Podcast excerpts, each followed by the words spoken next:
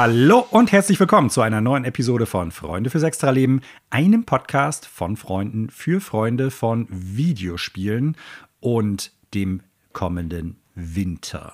Mein Name ist Manuel, ich begrüße alle Zuhörenden da draußen. Daniel verkneift sich ein kleines Grinsen, das seine Backen umschmeichelt. Die Zuhörenden können nicht sehen. Und ihn begrüße ich natürlich auch. Herzlich willkommen und moin moin nach Köln, Daniel. Guten Tag, Manuel. Guten Tag, liebe Zuhörer und Zuhörerinnen, an diesem äh, für uns, Manuel, sonnigen Samstagnachmittag. Für die Zuhörenden Dienstag, Mittwoch, Donnerstag, Freitag, was auch immer, wann ihr das hört. Das ist schön. Fimbulwinter hat bei uns noch nicht Einzug gehalten, Daniel. Oder vielleicht doch. Wir werden es im Laufe der Folge erfahren. Denn wir haben es in der vergangenen Episode schon etwas ja, vorweggenommen. Wir werden heute natürlich über God of War Ragnarök sprechen. Aber damit nicht genug. Wir werden auch so ein bisschen mal auf die Serie im Allgemeinen schauen.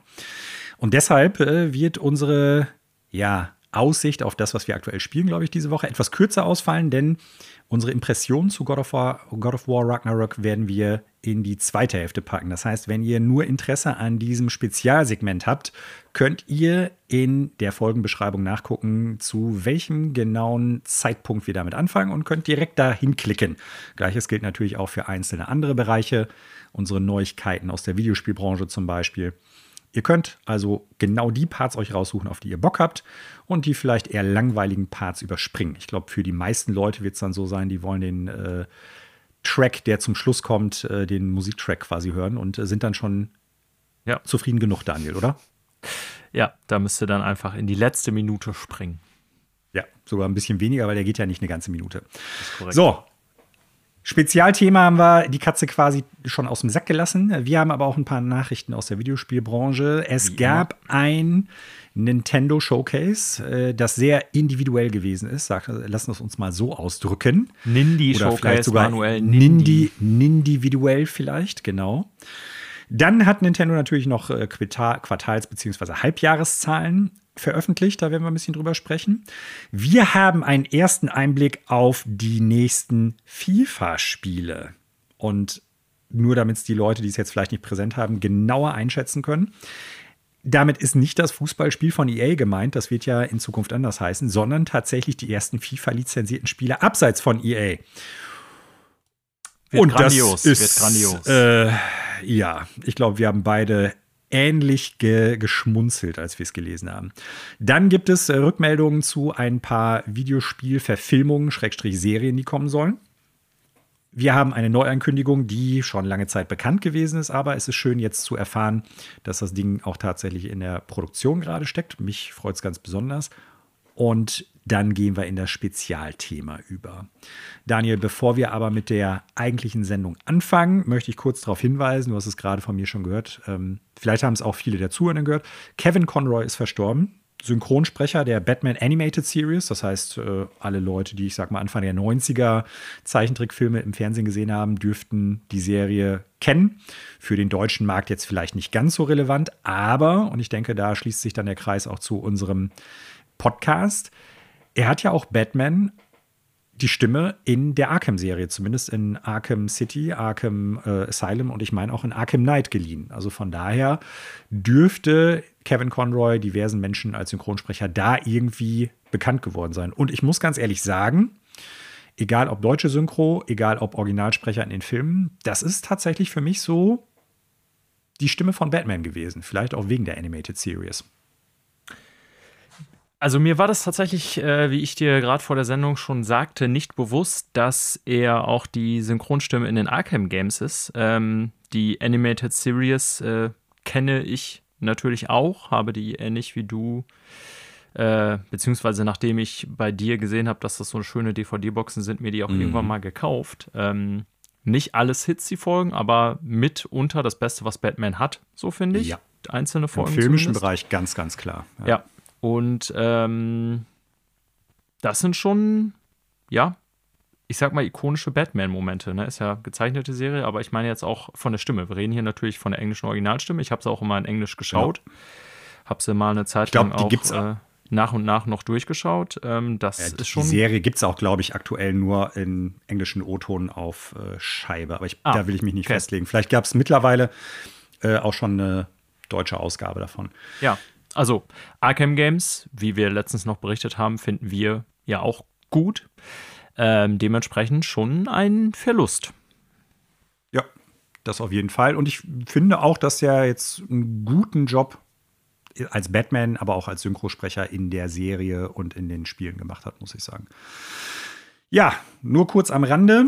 Darauf wollte ich noch mal kurz hinweisen. Ähm, ist natürlich schade. Auf der anderen Seite sehen wir gerade, dass Warner Brothers sich ja irgendwie, zumindest was die, Fil äh, die Serie äh, auf spielerischer Ebene betrifft, so ein bisschen von der klassischen Arkham Batman Story ja abwendet. Also von daher ist das für die, glaube ich, jetzt nicht ein großer Verlust. Aber als Synchrosprecher und als Nostalgiefaktor der Animated Series schon irgendwie schade.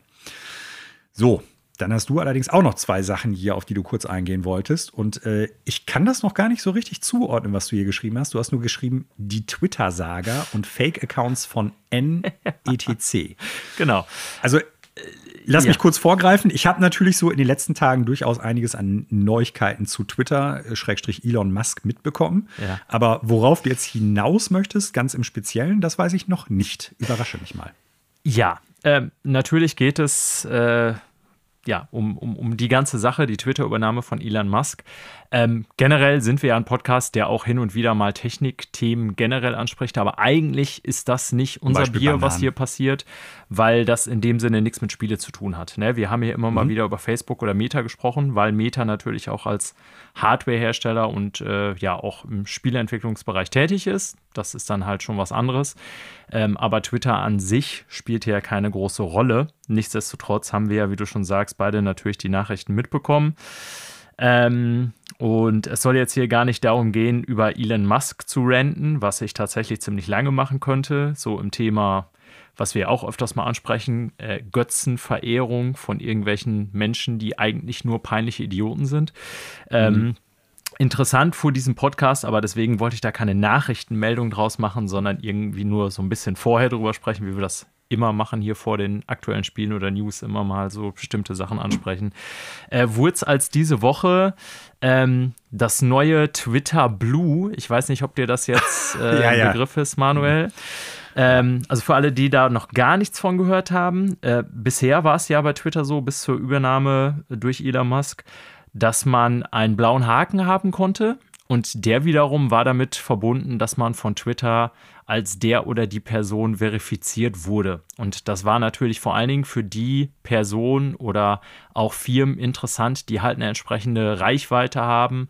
Das heißt, wenn da zum Beispiel dann irgendwie bei Real Donald Trump ein blauer Haken hinterstand, dann wurde irgendwie durch Twitter vorher verifiziert, dass das Donald Trump ist, genauso wie bei Elon ja. Musk oder bei irgendeinem anderen Hollywood-Schauspieler, aber eben auch bei Firmen. Ähm, zum Beispiel Nintendo of America oder so. Und Elon Musk hatte ja neben seinen vielen genialen Ideen, wie die Hälfte der Mitarbeiter zu entlassen und pipapo, ähm, auch die geile Idee, äh, Twitter Blue, ein Programm oder eine Idee, die vorher eigentlich schon, also vor seiner Übernahme von Twitter entwickelt wurde, so umzuwandeln, dass er für eine Gebühr von 8 Dollar pro Monat äh, man diesen Haken einfach kaufen kann. Ne? Das soll natürlich, ich sag mal, eine Monetarisierung von Twitter irgendwie bewirken, weil er hat ja festgestellt, dass das ganze Ding schwer Verluste macht. Mhm.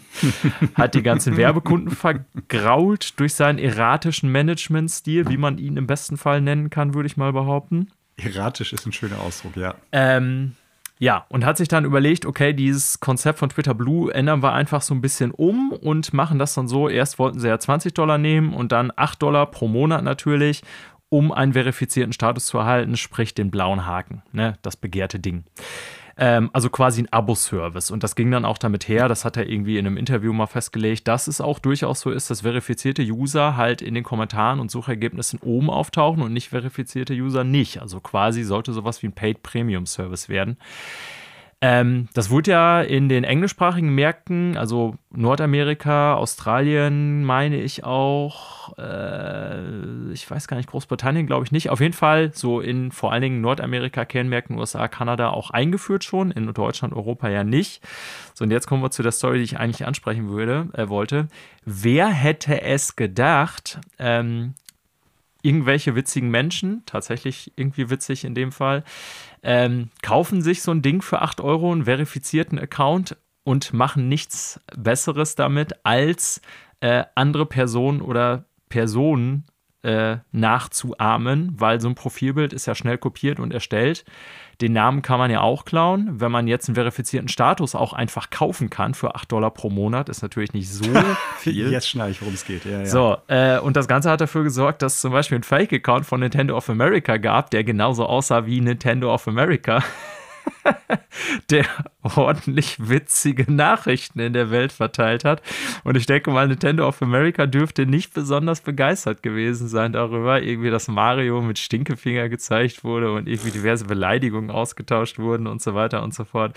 Also äh, Elons äh, geniale äh, Business-Idee hat natürlich wie kaum anders zu erwarten dazu geführt, ähm, dass äh, Twitter in einem Wust von Chaos und Falschmeldungen in einem Sturm dessen untergegangen ist die letzten Tage und die die Funktion jetzt erstmal abgeschaltet haben.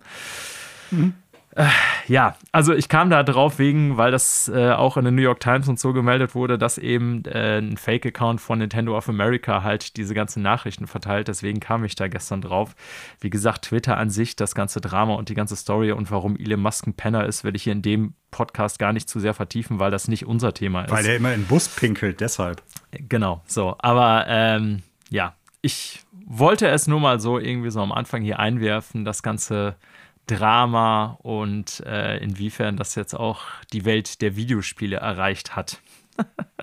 Nintendo hat sich Ein übrigens äh, mit offiziellen Statements dazu sehr zurückgehalten. Die waren, äh, kannst sicher davon ausgehen, dass sie nicht begeistert waren, aber ich meine, dass ein gelesen hätte, ein Pressesprecher hatte nur gesagt, sie würden äh, das zum derzeitigen äh, Zeitpunkt nicht kommentieren wollen und würden äh, mit Twitter hinter verschlossenen Türen sozusagen sprechen.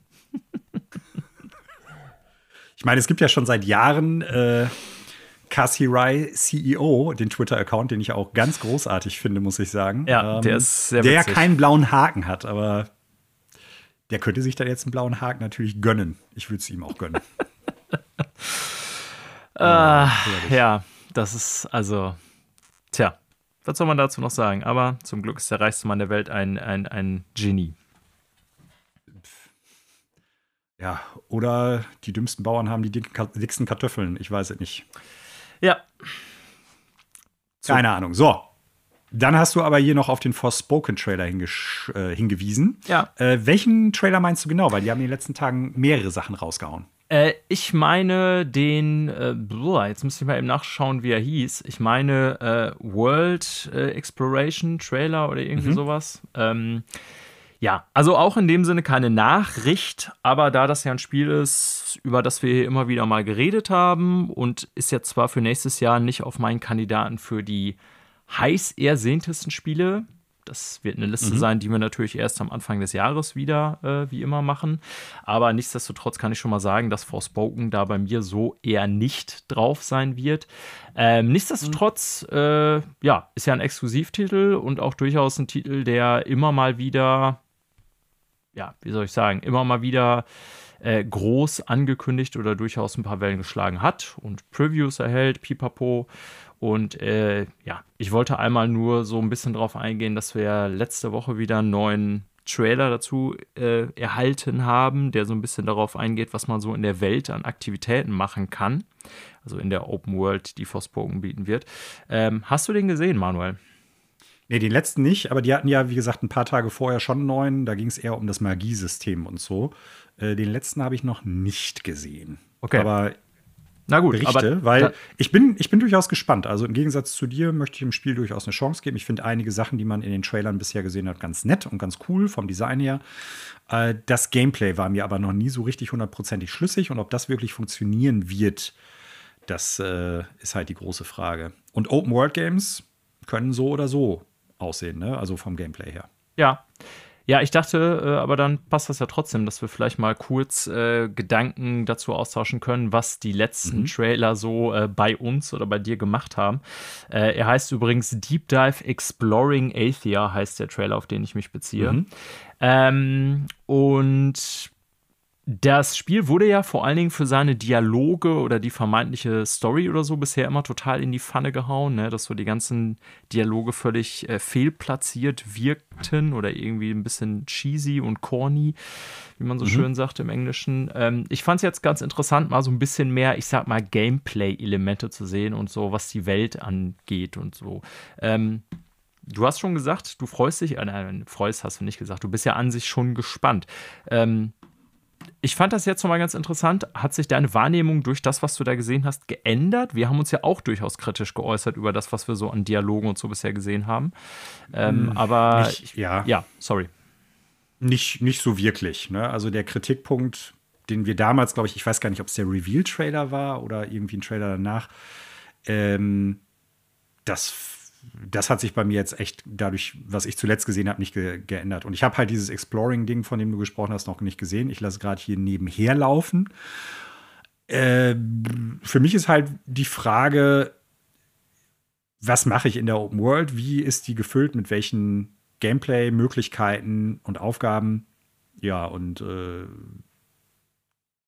da habe ich wenig Lust drauf, muss ich sagen, wenn es im Prinzip so ja, du hast fünf Türme, die du auf der Welt dann sehen kannst. Die decken dann halt Karten auf, äh, auf der, äh, decken dann halt Items auf der Karte auf und dann kannst du das alles abklappern, schön und dann war es das. Manchmal macht es Spaß, habe ich ja schon früher mal gesagt, aber irgendwie so in dem Setting weiß ich gar nicht. Ich glaube nicht, dass ich da so viel Bock drauf hätte, dann da so rumzuheizen. Ja. Ähm, ja, ich bin gespannt. Deshalb bin ich gespannt, was du jetzt sagen wirst, was du da so wahrgenommen hast in dem Trailer. Genau, denn bisher äh, habe ich mich ja immer so bei den, ähm, haben wir glaube ich auch in der Sendung mal angesprochen, bei den Trailern gefragt, oder man wusste ja, dass es eine Open World ist. Und ich fand ja auch, ähm, das liegt auch vor allen Dingen an der Engine, ne? das sieht ja, ist ja die gleiche wie bei Final Fantasy. Ich dachte halt immer, naja, das sieht irgendwie schon ganz cool aus, so die ganzen Landschaften. Das dachte ich auch durchaus bei Final Fantasy, beim letzten. Ähm, mhm. 15 war es, ne?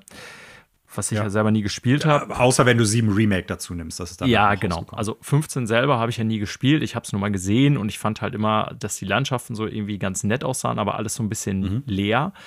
Ähm, weil diese Bro-Roadtrip-Story äh, äh, hatte ich irgendwie keinen Bock zu spielen, weiß ich nicht, war irgendwie nichts so, was mhm. mich gereizt hat.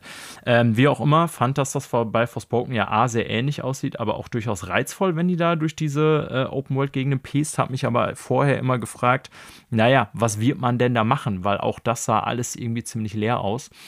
Ähm, und das, was man jetzt von Forspoken gesehen hat in diesem Video, das sind halt so ein paar Open-World-Elemente, die da gezeigt wird. So, du kannst ja das und das finden, dann kriegst du da, äh, wenn du das aktivierst, XP-Points, um dann irgendwie deinen Charakter zu ändern und im Skilltree das und das freizuschalten.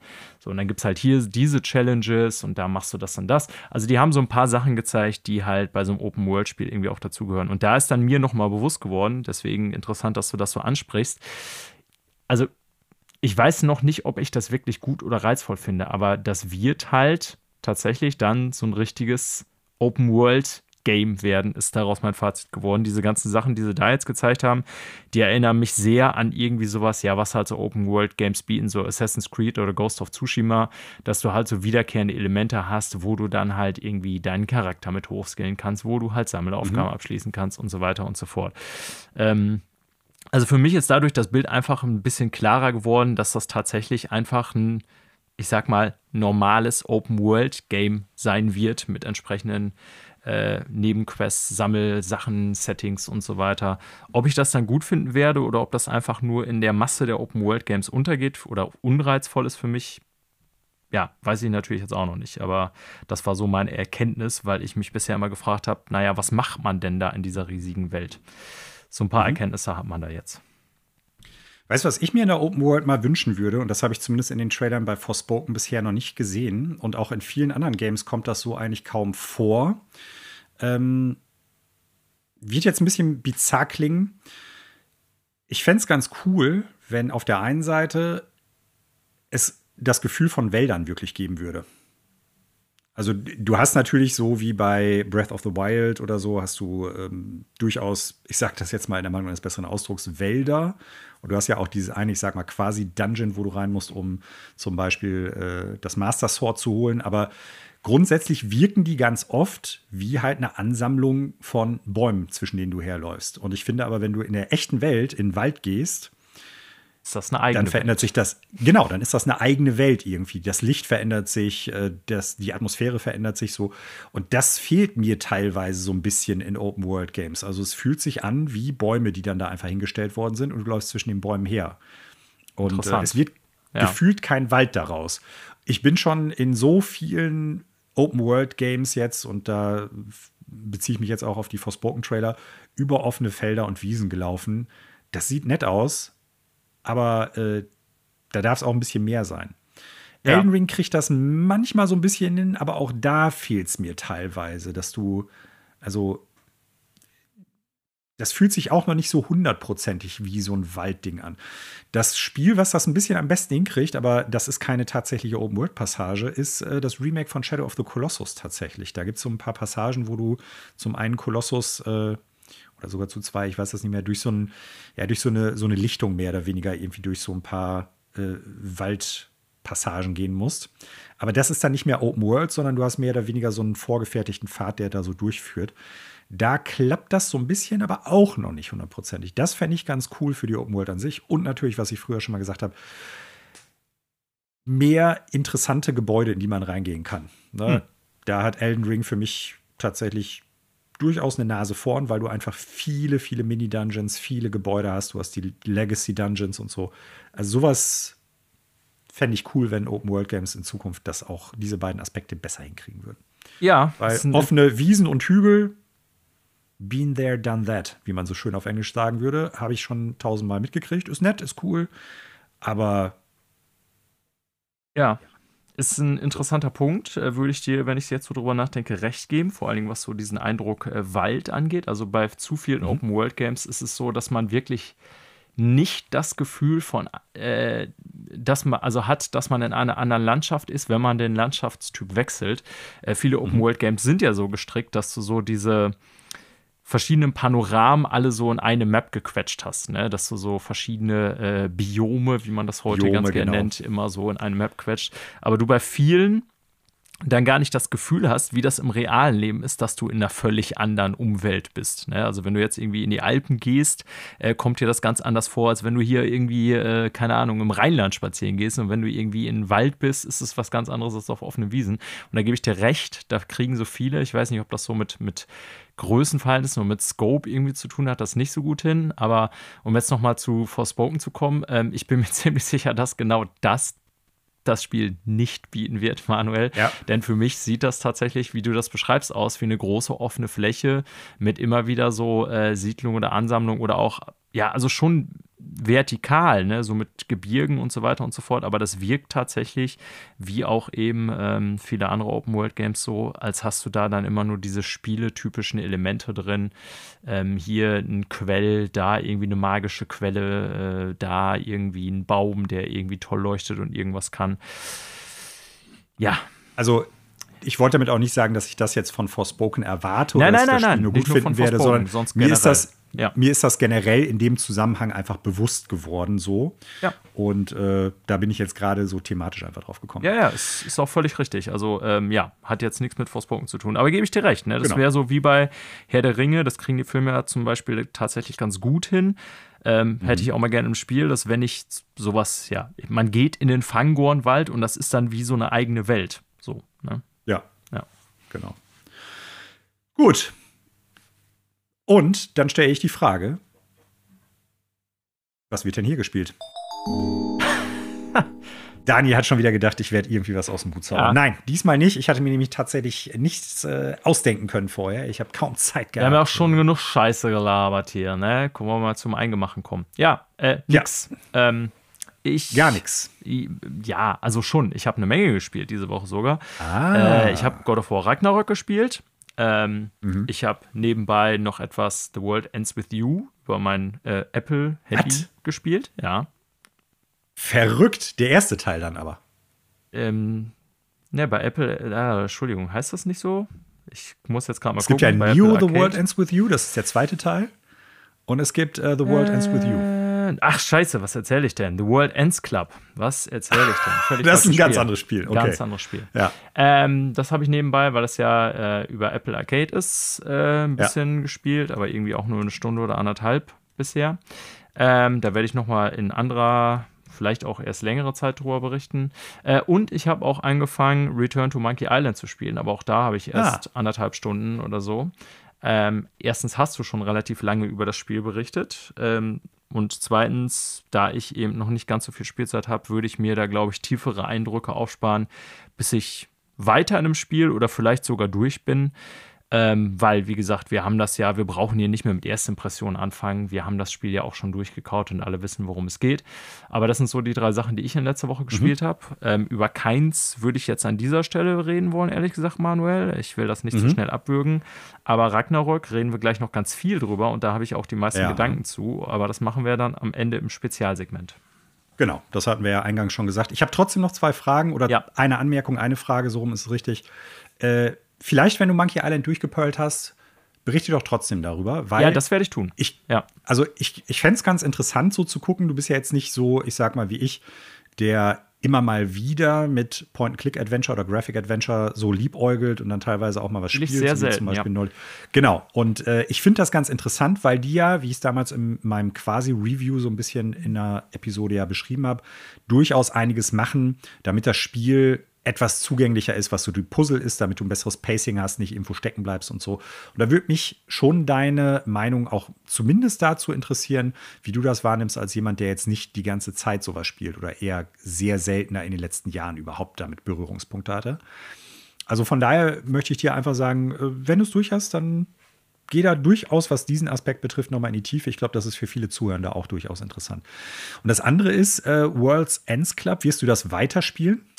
Äh, Hast ja. du ungefähr eine Einschätzung? Äh, werde ich okay. weiterspielen, aber in Etappen. Ähm, und ja, okay. also ich denke, das ist durchaus so ein Spiel, was es äh, für den Podcast von den ganzen Handy-Arcade-Spielen hier durchaus nicht uninteressant ist. Hatten wir auch, glaube ich, schon mal irgendwann angesprochen, äh, weil das ja, wie jetzt muss ich mir eben nachgucken, wie der Typ heißt, von äh, ja, Kotaro genau, Ushikoshi oder wie der? Wie das ist, der? Ja, das ist von dem Zero Escape-Typen, genau. äh, Kotaro Ushikoshi ja. und äh, Katsutaka Kodaka von der Duncan Romba-Serie. Ich habe es ja selber nie gespielt, muss ich dazu sagen. Gibt es ja mittlerweile weil, auch für Switch. Äh, Sehr original auf Apple Arcade erschienen, aber gibt es auch auf ja, anderen genau. Plattformen, ja. Ich habe das irgendwie nie auf dem, nicht mehr auf dem Schirm gehabt, ähm, weil ursprünglich war es halt ein Apple Arcade-Ding. Und äh, dadurch ist es dann für mich so wenig interessant gewesen. Ne? Ich kann mich noch daran erinnern, dass der Trailer etwas düsterer gewesen ist, als dann hinterher das Gameplay, das man gesehen hat. Äh, trotzdem interessiert mich natürlich, was du hinterher sagen wirst und äh, vielleicht werde ich es mir auch noch mal etwas konkreter angucken. Mhm. Ja, also wäre eigentlich eher dein Spiel. Aber ja, äh, sind so beide Spiele, die würde ich jetzt. Ja, es ist, es ist ja keine lupenreine Visual Novel. Nee, ist so, es ne? nicht. Also ist das ist ja nicht. Definitiv. Genau. Eher so ein ähm, Puzzlespiel. Genau, äh, eher so ein Puzzlespiel, in dem man äh, umherläuft, auch mit seinem Charakter und dann immer wieder so bestimmte Aktionen auslöst. Das, der Hook dabei ist auch natürlich, dass das so zeitbasiert ist. Das heißt, äh, das Ereignis läuft dann immer eine Stunde runter, in der du was machen musst. Ne? Ähm, aber wie gesagt, aufgrund dessen, dass ich irgendwie da eher noch von Ersteindrücken rede, auch bei Monkey Island und wir zumindest über Letzteres schon lange gesprochen haben, oder du besser gesagt, mhm. äh, würde ich das tatsächlich so ein bisschen aufschieben. Ja, gar kein Thema. So, dann übernehme ich. Ich habe natürlich auch God of War Ragnarok gespielt. Das ist äh, ja selbstverständlich. Aber ich habe tatsächlich seit der letzten Episode auch ein Spiel beendet, über das ich letzte Woche schon kurz geredet habe, nämlich Bayonetta 3. Und äh, ja, ich kann abschließend sagen, also ein ganz fantastisches Spiel und ich lehne mich so weit aus dem Fenster und sage auch, Leute, wenn ihr eine Switch habt, wenn ihr Bock auf Character-Action-Games habt, auf abgedrehte Story beziehungsweise abgedrehte Action und einfach ein, ja, sehr, sehr gutes und äh, wenn es sein darf, auch sehr, sehr tiefgreifendes und tiefgründiges Kampfsystem habt, schlaft nicht, was dieses Spiel betrifft. Ähm, das ist meines Erachtens nach definitiv eines der besten Spiele des Jahres. Ganz klar. Ja. Also die technische Umsetzung, die ich letzte Woche schon angesprochen hatte und die auch im Internet durchaus äh, viel Schelte einstecken musste, ja, die gibt es, aber das Spiel ist in keiner Weise, und das möchte ich abschließend jetzt auch einfach nochmal äh, so verdeutlichen, das hat mit der Spielbarkeit an sich relativ wenig zu tun. Also ihr werdet da kein Desaster vorfinden, das Spiel ist, äh, bricht unter sich selbst zusammen oder läuft nicht gut oder sowas im Sinne von, das ist unspielbar. Überhaupt nicht. lasst euch das nicht vergrätzen, wenn ihr sowas im Internet lest. Klar, die Framerate könnte besser sein, beziehungsweise die technischen Aspekte von der Grafik her könnten manchmal besser sein. Aber was da ein Spektakel geboten wird, was da auf dem Bildschirm abgeht, das ist einfach der helle Wahnsinn. Auf allen Ebenen. Es ist fantastisch. Es ist wirklich gloriös. Ähm, mir hat es super, super gut gefallen. Ähm, die Story, die ja so ein bisschen belächelt wird, ja klar, ist eine Bayonetta-Story. Also wer da erwartet, irgendwie, keine Ahnung, Krieg und Frieden präsentiert zu bekommen, das ist, äh, ist klar, dass es das da nicht gibt. Aber ich finde auch den Abschluss generell, für mich hat der gepasst. Na, also der, der Oberbösewicht, um den es geht, äh, Singularity, ist äh, ein Witz in Tüten, weil er hat ungefähr so viel Tiefgang wie, keine Ahnung, ein, äh, ja, keine Ahnung, eine leere Plastiktüte oder so. Aber äh, ich finde, die, die, äh, der grundsätzliche Schluss, ohne da jetzt zu spoilern, ich finde den durchaus, ich finde den cool. Für mich hat er funktioniert. Es kommen noch also es, kommen da zum Schluss hin noch ein paar Sachen, wo ich einfach, wo sich mein Kopf wieder aufgeklappt hat und das Gehirn hat sich verabschiedet. Äh, super cool. Und es gibt Momente auch gameplay-technisch, äh, da sitzt man nur mit offenem Mund davor und denkt sich so, bitte was? Das ist doch jetzt gerade nicht passiert und das ist passiert. Es ist ein, also es ist wirklich äh, im positiven Sinne ein super cooles, lächerliches Spektakel weil die einfach, die haben Ideen gehabt und haben gesagt, ey, wir schmeißen das da rein. Und denen ist egal gewesen, ob jemand sagen würde, ey Leute, das ist jetzt zu over the top, weil die machen es einfach. Hm. Platinum Games at its best, wie man so schön sagt. Also und meines Erachtens nach definitiv eins der besten Spiele. Äh, zwei Sachen vielleicht noch. Ähm, Einerseits wird im Internet, vielleicht hast du das auch schon mitgekriegt, und das ist jetzt kein großer Spoiler, weil ich meine, dass das auch schon gezeigt worden ist. Man hat ja einen zweiten spielbaren Charakter, Viola. Ja. Ich finde den Charakter ganz cool. Ich finde, äh, dass das auch, ja, wie soll man sagen, ein, also ein passendes Gegenstück zu Bayonetta bietet, weil die halt äh, sehr, sehr anders ist in ihrer Art und auch wie sie, ich sag mal, mit Situationen umgeht. Und damit meine ich noch nicht das Gameplay, sondern einfach als Charakter. Äh, ich finde, das passt gut zusammen. Und äh, einige Leute im Internet regen sich so ein bisschen, habe ich den Eindruck, darüber auf, wenn man die Passagen mit Viola spielt, dass man anders spielen muss als bei Bayonetta. Ja. Ja, Bayonetta ist ja für die Witch Time bekannt, dass wenn man halt ausweicht und das äh, passend und richtig gemacht hat, dann gibt es so eine ja, Zeitlupen-Animation und äh, man kann dann in der kurzen Zeit, wo der Timer abläuft und das alles in Zeitlupe ist, dann die Gegner ordentlich vermöbeln. Das gibt es bei Viola auch. Aber es ist da halt anders geregelt. Man muss nicht ausweichen, das kann man zwar, aber die Witch Time wird dadurch nicht ausgelöst, sondern man muss mit dem äh, Schwert, das man hat, blocken. Und das ist durchaus anspruchsvoll, weil das Fenster, um zu blocken, um die Witch Time auszulösen, nicht so generös ist wie beim Ausweichen mit Bayonetta. Mhm. Und äh, deshalb haben viele Leute, glaube ich, da durchaus ein Problem mit. Ich habe zwei Tipps dafür. Erstens, ich glaube, wenn man es auf normal spielt, auf den höheren Schwierigkeitsgraden mag das anders sein, äh, kann man die Witch Time bei Viola fast bis auf ein, zwei Sequenzen etwas, ich sag mal, in den Hintergrund fallen lassen und muss das gar nicht versuchen, so oft wie es nur geht, irgendwie auszulösen und beschäftigt sich dann mehr mit dem, äh, mit Cheshire, der großen Katze, die man halt beschwören kann und lässt die halt so ein bisschen machen, weil man im Gegensatz zu Bayonetta ja halt die ganze Zeit weiterkämpfen kann als Viola. Und das sollte man dann auch so machen. Das zweite ist, wenn man blockt, blockt man. Das heißt, es ist nicht notwendigerweise so wie bei Sekiro, dass man halt einen, äh, Stamina- oder Block-Counter hat, der runtergeht und irgendwann ist der Block gebrochen, sondern man blockt und man kriegt dann halt in der Regel keinen Schaden, wenn man richtig gestanden hat. Das heißt, man, es ist überhaupt nicht schlimm, wenn man dieses perfekte Timing nicht hinkriegt, sondern ein bisschen zu früh blockt und den Block einfach stehen lässt. Hm. Das führt einerseits dazu, dass man dann durchaus den, ähm, die Witch Time dadurch manchmal auslöst. Und auf der anderen Seite verliert man in der Regel auch nichts dadurch, wenn man halt den Block einfach stehen lässt. Ja. Also, ähm, ja, die muss ein bisschen anders gespielt werden als Bayonetta. Und wenn man nur Bayonetta haben möchte, dann ist es natürlich etwas frustrierend, wenn man einen anderen Charakter hat. Aber ich finde jetzt in keiner Weise, dass das unspielbarer Müll ist oder dass sie das nicht richtig ausbalanciert haben. Man muss es wirklich so vom Kopf her ein bisschen anders angehen. Und vieles andere vom Character Movement her ist vergleichbar tatsächlich auch. Also Ich kann die ja. Kritik teilweise nachvollziehen, aber im Prinzip, wenn man das vom Kopf her anders angeht, äh, ist die marginal, die Kritik, die da ist. Und das, das Zweite, worauf ich noch hinweisen, ja, sag du zuerst, hast du eine Frage, oder? Ja, ich wollte nur sagen, also ich habe mitbekommen im Netz, äh, dass das durchaus äh, strittig diskutiert wurde, beziehungsweise, dass es da äh, Lovers and Haters gibt, was so den zweiten mhm. Charakter angeht. Ähm, kann ich auch gewissermaßen verstehen. Bei so einem Character-Action-Game geht es natürlich viel darum, dass man so Abläufe, was das Gameplay und dann auch entsprechend ja, die Pad-Bedienung äh, angeht, reinbekommt. Und wenn man dann den Charakter wechselt, muss man sich natürlich umgewöhnen.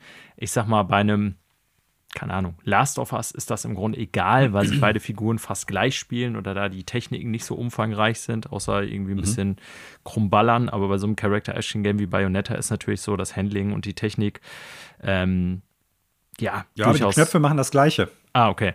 Also, ja? ja. Also Ausweichen ist auf dem gleichen Knopf bei Bayonetta wie bei Viola. Ja, okay. Also, ja. So. Also ich meine nur so generell bei Character-Action-Games könnte ich das verstehen. Ähm, mhm. Es gibt ja auch andere, die sich so an der Präsentation oder dem Charakter an sich stören. Das ist natürlich nochmal wieder eine ganz andere Geschichte. Ja, also keine Ahnung, ist Geschmackssache. Sagen wir es mal so, die ist halt, die, äh, ich weiß jetzt nicht, ob das dann irgendwie der Grund ist, warum sich Leute dann darüber aufregen, irgendwie am Design oder so. Die kommt halt nicht unbedingt äh, wie die sexy Domina daher oder so. Ja, ne? so. Also weder als Charakter noch im Design. So. Genau. Gibt halt Spiele, finde ich, die gewinnen durch äh, mehr äh, zu spielende Charaktere oder wenn es meinetwegen auch nur zwei sind oder so. Äh, mhm. Gibt halt Spiele, die äh, verlieren dadurch, aber immer ist das, finde ich, eine subjektive Einschätzung und ähm, ja, ne, kann ich in dem Fall nicht bewerten, aber ich glaube da deine Einschätzung. Jetzt habe ich dich aber unterbrochen, weil du eigentlich noch einen zweiten ja. Hinweis geben wolltest. Eine Sache, die ich noch sagen wollte, der Soundtrack ist einfach ganz fantastisch. Der ist richtig, richtig gut. Da sind ein paar Tracks bei. Das ist der absolute Hammer. Nehme so zur Kenntnis. Ich schaue mal, ob ich ja. ihn finde. Ja, hast du, deine jetzt vielleicht ein bisschen, hast du deine Note schon verkündet, Manuel? Nee, verkündet noch nicht. Wäre wär jetzt so der nächste Punkt. Ähm, wirkt jetzt vielleicht ein bisschen kurz angebracht so. Ich bin, also nicht, dass jetzt die Zuhörenden da irgendwie den falschen Schluss rausziehen. Äh, ich finde das Spiel richtig, richtig super, super gut. Ähm, auch wenn ich jetzt nicht ewig lange drüber spreche oder sowas. Das hat aber erstens damit zu tun, dass ich in der vergangenen Woche schon darüber geredet habe und dass wir heute noch ganz viele andere Punkte im Spezialsegment halt haben. Äh, 9 von 10, ganz klar. Hm. Ja. Also und dein Haupt. Nochmal, ja, ja, was ich eingangs gesagt habe, nochmal, um es zu unterstreichen, definitiv eins der besten Spiele dieses Jahres bisher, die ich gespielt habe. Ja, hätte ich so im Vorhinein, Vorhinein, gar nicht unbedingt erwartet, aber kann man ja durchaus sagen, hat deine Erwartungen übererfüllt, glaube ich, so. Ne? Ja. So. Ähm, ja, also ich habe vorhin noch überlegt, die technische Seite, du sagst ja, ist absolut jetzt kein Showstopper. Ich hatte mir letztens auch nochmal dieses Digital Foundry Video reingezogen und ich ja, also es ist ein bisschen schade, ne, dass da tatsächlich die Hardware-Limitierung einfach besteht durch die Wahl der Hardware. Da es Nintendo gepublished ist, gehe ich auch nicht davon aus, dass wir das in absehbarer Zeit auf irgendeiner anderen Plattform sehen werden. Also ähm, so jetzt für Zuhörende, die, die denken, naja, vielleicht warte ich, bis sowas mal für PlayStation 5 rauskommt. Äh, not gonna happen.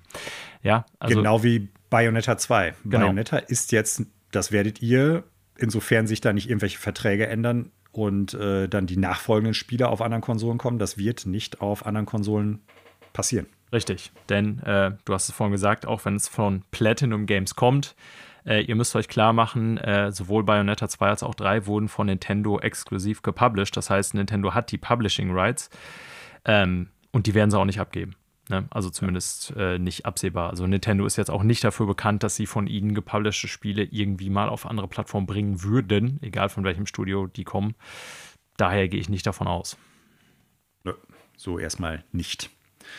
Ja, dann kommen wir zu den Neuigkeiten aus der Videospielbranche. Für unsere Verhältnisse relativ früh in der Folge eines Podcasts. Ja, wir haben ja auch noch einiges vor, Manuel. Ich habe keine Sorge, so dass das heute zu kurz wird, diese Episode. Nein. Nein, auf gar keinen Fall. Das äh, wird eine längere, da gehe ich leider von aus. Äh, oder zum Glück, je nachdem, ob ihr gerne lange Episoden hört. Äh, lasst es uns doch einfach wissen. Ihr könnt uns nämlich schreiben unter äh, ffelpodcast.gmail.com, wenn wir wieder kürzere Folgen machen sollen als ob wir jemals schon richtig kurze Folgen gemacht hätten, dann schreibt uns doch. Und damit gehen wir über zu den Neuigkeiten aus der Videospielbranche. Machen wir. So, und wir starten, ich glaube, mit der größten Nachricht dieser Woche. eigentlich keine Nachricht an sich, sondern eine Präsentation. Nintendo hat sich dazu herabgelassen und ein paar neue Spiele gezeigt. Leider nicht von sich selber, sondern eine Nindies Direct Showcase, ein Nintendo World Showcase. Ich weiß gar nicht genau, wie es jetzt aktuell heißt.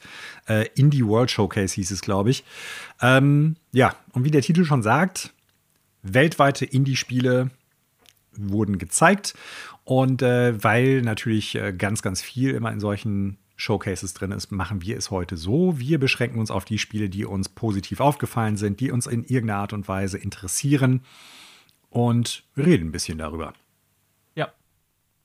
Ja, äh, du sagst schon, äh, also hast du schon selber eingeschränkt, aber genau, also äh, vielleicht mal so meine Einschätzung vorweg. Ähm, diese Nindy-Showcases sind ja immer so ein Ding, wir sind ja nicht die großen, also wir sind hier kein äh, Indie-Retro-Podcast, um das mal so höflich auszudrücken.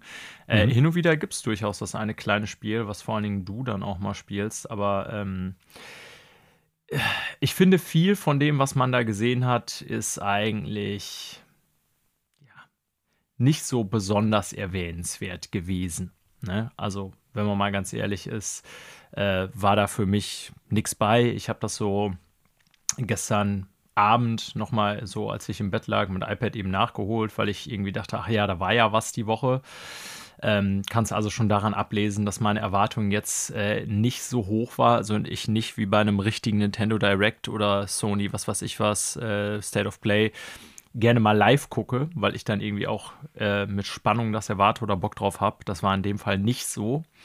Mhm. Äh, und ich wurde meine Einschätzung, ähm, also meine Einschätzung wurde da auch nicht korrigiert. Das war jetzt nicht besonders viel, was dabei war sag ich mal so. Ja. War auch nicht alles mhm. neu. Ne? Also man muss sagen, so ein paar Titel ja, ähm, sind neu angekündigt, ein paar sind irgendwie als Port oder gab es dann irgendwo schon so anders äh, angekündigt, genau. Ähm, mhm. Ich nehme eins raus, was ich jetzt irgendwie so ganz interessant finde. Ich weiß jetzt, wenn das okay ist für dich, würde ich einfach irgendeins ja. mir nehmen. Ähm, ich finde, dass Have a Nice Death ganz nett aussah. So allein vom Look her. Kannst du damit was anfangen? Ja, also ich weiß jetzt nicht, was du damit meinst, ob ich damit was anfangen kann. Ja, also, damit, dass du jetzt das weißt, gut ich finde, weil das gibt es ja schon. Oder ja, ob, genau. Äh, nö, so. interessiert mich überhaupt nicht. Ich habe es nicht gespielt. Äh, es ist ja ein 2D-Rogue-like, wenn ich das richtig sehe. Ähm, Rogue-Light, glaube ich, aber ja. Oder so, okay. Ähm, ich finde, das sieht so von Optik her, sieht das cool aus. Ich weiß gar nicht, äh, wo es bisher erhältlich ist. Also Steam mit Sicherheit. Ähm, Würde ich mal tippen. Müsste ich jetzt eben schnell nachgucken. Ich weiß daher nicht, ähm, ja, also ich benutze ja auch kein Steam, wie regelmäßig Zuhörende hier wahrscheinlich wissen. Hatte da bisher keinen Zugriff drauf. Und ich finde, es sieht so allein vom optischen her, ist das was so und vom also gezeigten Gameplay natürlich auch, ähm, was was sein könnte. Kommt dann nächstes Jahr erst am 22.03. für Switch raus, also dauert da noch ein bisschen, aber ich finde, so an sich sah das für mich nach einem Spiel aus, von denen, die gezeigt wurde, wo ich dachte, ja, das könnte was sein. Ja. Für mich wirkte das Ganze wie ein beliebiges Roguelite mit, äh, ja, wir haben ein quirky Setting. Also Roguelites haben es bei mir generell schwierig, mit ein paar Ausnahmen. Oder von ein paar Ausnahmen abgesehen. Und das, also das Indie-Showcase blieb sich auch hier wieder treu. Ich weiß gar nicht, wir haben zwei oder sogar drei von, von Roguelites gesehen. Ja, oder? ja, ja, das ist ja also, auch so ein Ding. also, ja. Steam-Reviews sind Spaß damit ziemlich hat, gut für das Spiel. Habe ich gerade mal hier so Ja, also ja. ich glaube, dass es jetzt auch kein schlechtes Spiel per se ist, ne? aber für mich ist es wirklich so more of the same, mehr oder weniger, was ich bei anderen äh, Genrevertretern auch schon gesehen habe oder sowas. Also sehe ich ein. Ähm, sagt vielleicht was, dass das für mich positiv herausstach. Ähm, ich bin ja auch jetzt kein großer Roguelite-Spieler, wie du weißt. Mhm. Aber nimm du dir doch mal eins raus. Ja, ja äh, Spiele, die mich total begeistert haben. Ja, ähm, oder auch kannst du auch sagen, was du total scheiße fandst. in alphabetischer Reihenfolge. Ich fand beim äh, bei dem Spiel, was mich richtig umgehauen hat, an. Fertig. Spiele, die ich okay fand oder wo ich gedacht habe, ja, mal gucken, was das wird. Ich fand Dordogne sah ganz gut aus. Ähm, einfach weil es relativ eigenständig aussah. Ne? Also, wobei mir nicht ganz klar ist, wie nachhaltig das Gameplay da sein wird. Aber ja, ich dieser, fand, das dieser Watercolor-Look ist halt sehr. Ja, genau, dieses äh, Aquarellartige. Aquarell das fand ich, fand ja. ich irgendwie ganz nett. Ähm, wirkt wie so ein Feelgood-Titel, also von daher irgendwie ja, so, so, so ein nettes Erlebnis in so einer Aquarelllandschaft. Das wirkt, das hatte für mich zumindest so einen, so einen äh, sehr eigenständigen Look irgendwie. Und das fand ich dann auch ganz nett. Äh, ist aber, glaube ich, jetzt auch nichts, außer wenn sich die ja, Bewertungen da überschlagen sollten, was ich wirklich äh, jetzt erstmal im Auge behalte. Ja. Okay. Ähm, ja. Also für mich zum Beispiel noch, haben wir aber auch schon mal drüber gesprochen, ähm, auch da wieder mir eher durch die Optik aufgefallen, als dass ich dachte, okay, das ist Gameplay, was ich so noch nicht kenne. Gut, das ist natürlich auch eine hehre Erwartung, jetzt irgendwie Gameplay zu erwarten, was irgendwo sonst nicht so auftaucht, aber weil du das gerade in Bezug auf ähm, Heaven Has Death sagtest, äh, im Sinne von schon öfter gesehen. Ähm, wie auch immer, aufgefallen mir noch, ähm, ich hoffe, dass ich jetzt richtig sage, Blanche, Blanc. Sie haben es in der Nintendo Direct gesagt. Schätze Blanc. Okay. Aber ähm, das ist dieses Schwarz-Weiß-Spiel oder dieses monochromatische Spiel ähm, mit dem äh, Wolfsjungen und dem Rehkitz, ähm, die ja miteinander da in der Schneewildnis sozusagen sich da durchkämpfen müssen. Ähm, Muss nicht ein Fuchs sein? Ich glaube, das. Ah, ne, ein Wolf ist das, ne? Ne, Fuchs nicht, Wolf, genau. Ähm, ja, du hast Wolf gesagt. Ich glaube, es soll ein Fuchs sein, aber ich weiß es auch nicht. Ich bin mir nicht. Ach so, ja. Ich. Ha, ha, ha. Weiß ich nicht, keine Ahnung, müsste ich nochmal nachgucken. Wie auch ich glaube, es ist eine Giraffe. Ja, eine Giraffe. Äh, Giraffe und Rehkitz, die sich durch die verschneite Wildnis kämpfen. Äh, so mhm. auch ja mit so kooperativen Elementen dann dementsprechend. Und das könnte vom Spielprinzip als auch so vom Look her was sein, wo ich sagen würde, ja, Sieht nett aus. Ob ich das jetzt zum Launch am 14. Februar kaufen werde, ist ja erstmal ein Switch Exclusive. Ne? Also eins der wenigen Spiele, die da gezeigt wurden, die nicht irgendwie äh, schon auf Steam erhältlich sind oder auch auf Steam kommen oder auf anderen Plattformen. Ähm, ja, so als Switch Exclusive und so mit diesen kooperativen Elementen und so, könnte ich mir vorstellen. Zumindest eine geringe Wahrscheinlichkeit, dass ich das spielen werde. Gering, sage ich bewusst. Also es heißt schon was, wenn die Wahrscheinlichkeit, ob du spielen wirst, nicht bei null liegt. Genau. Okay. Also so ähnlich ist es bei mir dann ja bei manchen Indie-Titeln auch. Und ich muss noch mal eben dazu sagen, also die ähm, Nintendo Indie World Showcases hatten ja durchaus auch schon einige Titel, auf die ich mich gefreut habe und die mich dann auch hinterher richtig umgehauen, ha umgehauen haben. Ich habe ja. ja. neulich noch von Signalist gesprochen. Äh, Unpacking fand ich ja auch gut. Und äh, Toem fand ich grundsätzlich auch gut. Und das waren alles Titel, die in solchen Showcases gekommen sind. Ne? Mhm. Ja, also äh, ich weiß jetzt nicht, ob es ein Fuchs oder ein Wolf sein sollte, kann ich dir nicht genau sagen. Für mich ist das Spiel tatsächlich äh, uninteressant geworden, als sie gesagt haben, du wirst beide Charaktere mit einem Joy-Con spielen können. Da habe ich mir schon gedacht, okay, ich brauche jetzt nicht irgendwie ein unglaublich tiefgreifendes Gameplay, aber wo ich mich dann gefragt habe, ja, wie interessant wird das dann wirklich? dann hast du im Prinzip zwei Schulterknöpfe, die du dann benutzen kannst, theoretisch. Dann wirst du das eine.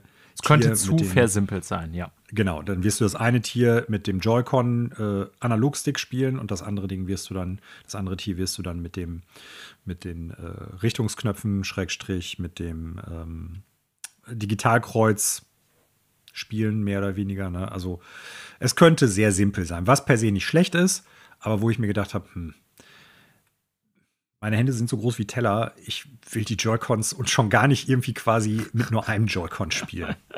So. Ach ja, sehr schön.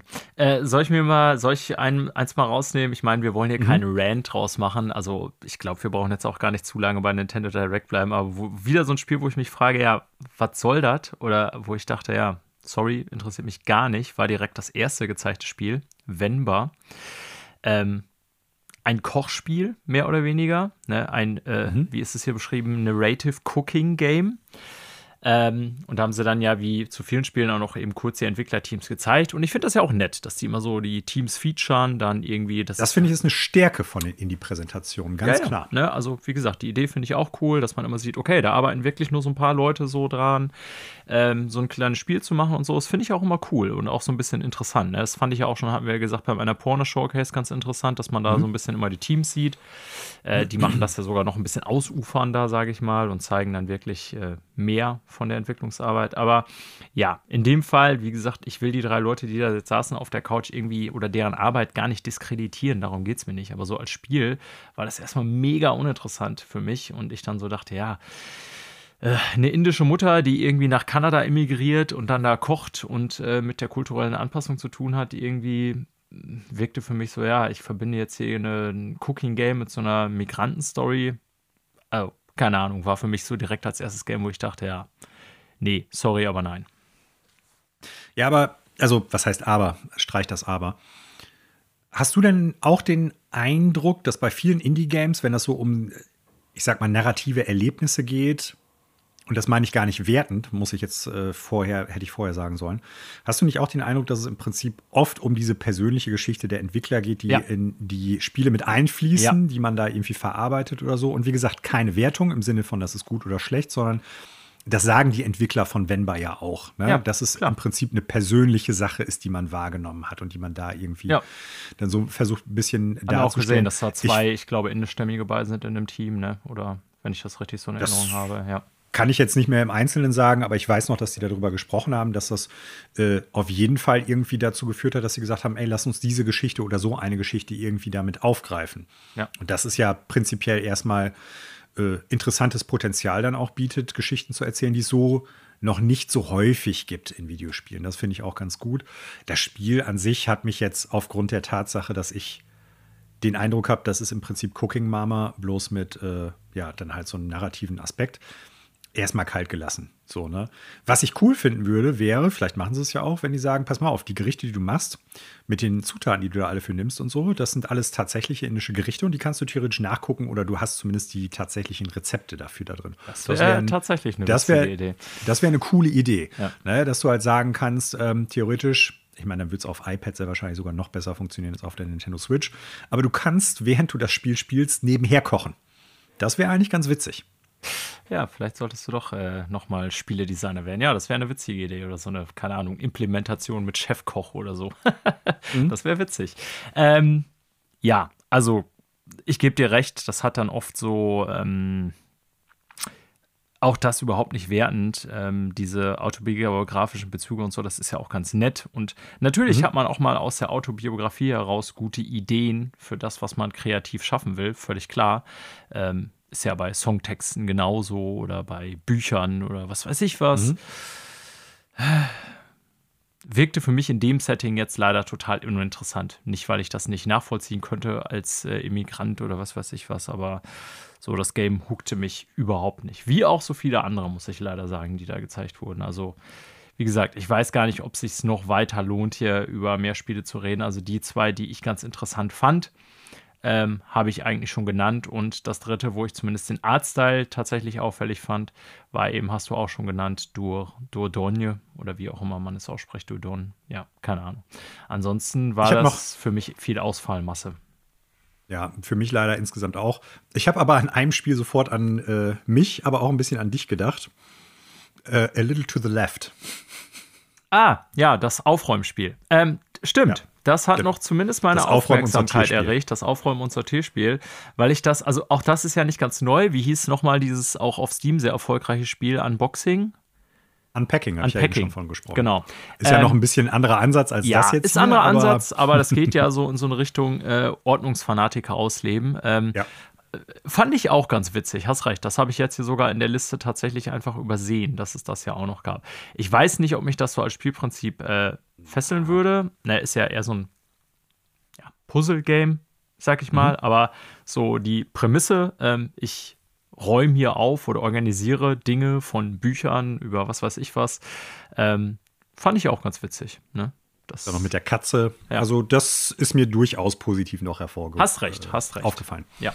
Und also, wo wir drüber sprechen müssen, äh, ist, glaube ich, Sports Story, auch wenn mich das Spiel per se kalt lässt. Aber das ist, wenn ich das nach Golf Story so ein bisschen mitgekriegt habe, glaube ich, schon ein, ja, äh, ziemlich heiß erwartetes Spiel so aus dem Indie-Sektor.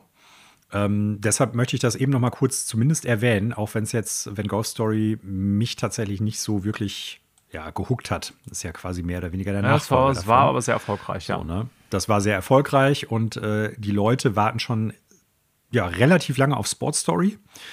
Ähm, ich weiß jetzt gar nicht, haben die einen. Nächsten Monat soll es kommen. Ah ja, siehst du. Das ja. ist ja schon mal ganz gut, das hatte ich nicht mehr auf dem Schirm.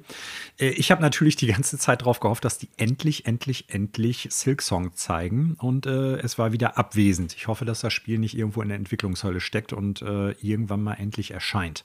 Ja. Aber ich möchte jetzt das äh, Indie World Showcase auch nicht dafür schelten, dass es nicht dabei war oder daran festmachen, ob es gut war, ob solche Spiele auftauchen oder nicht.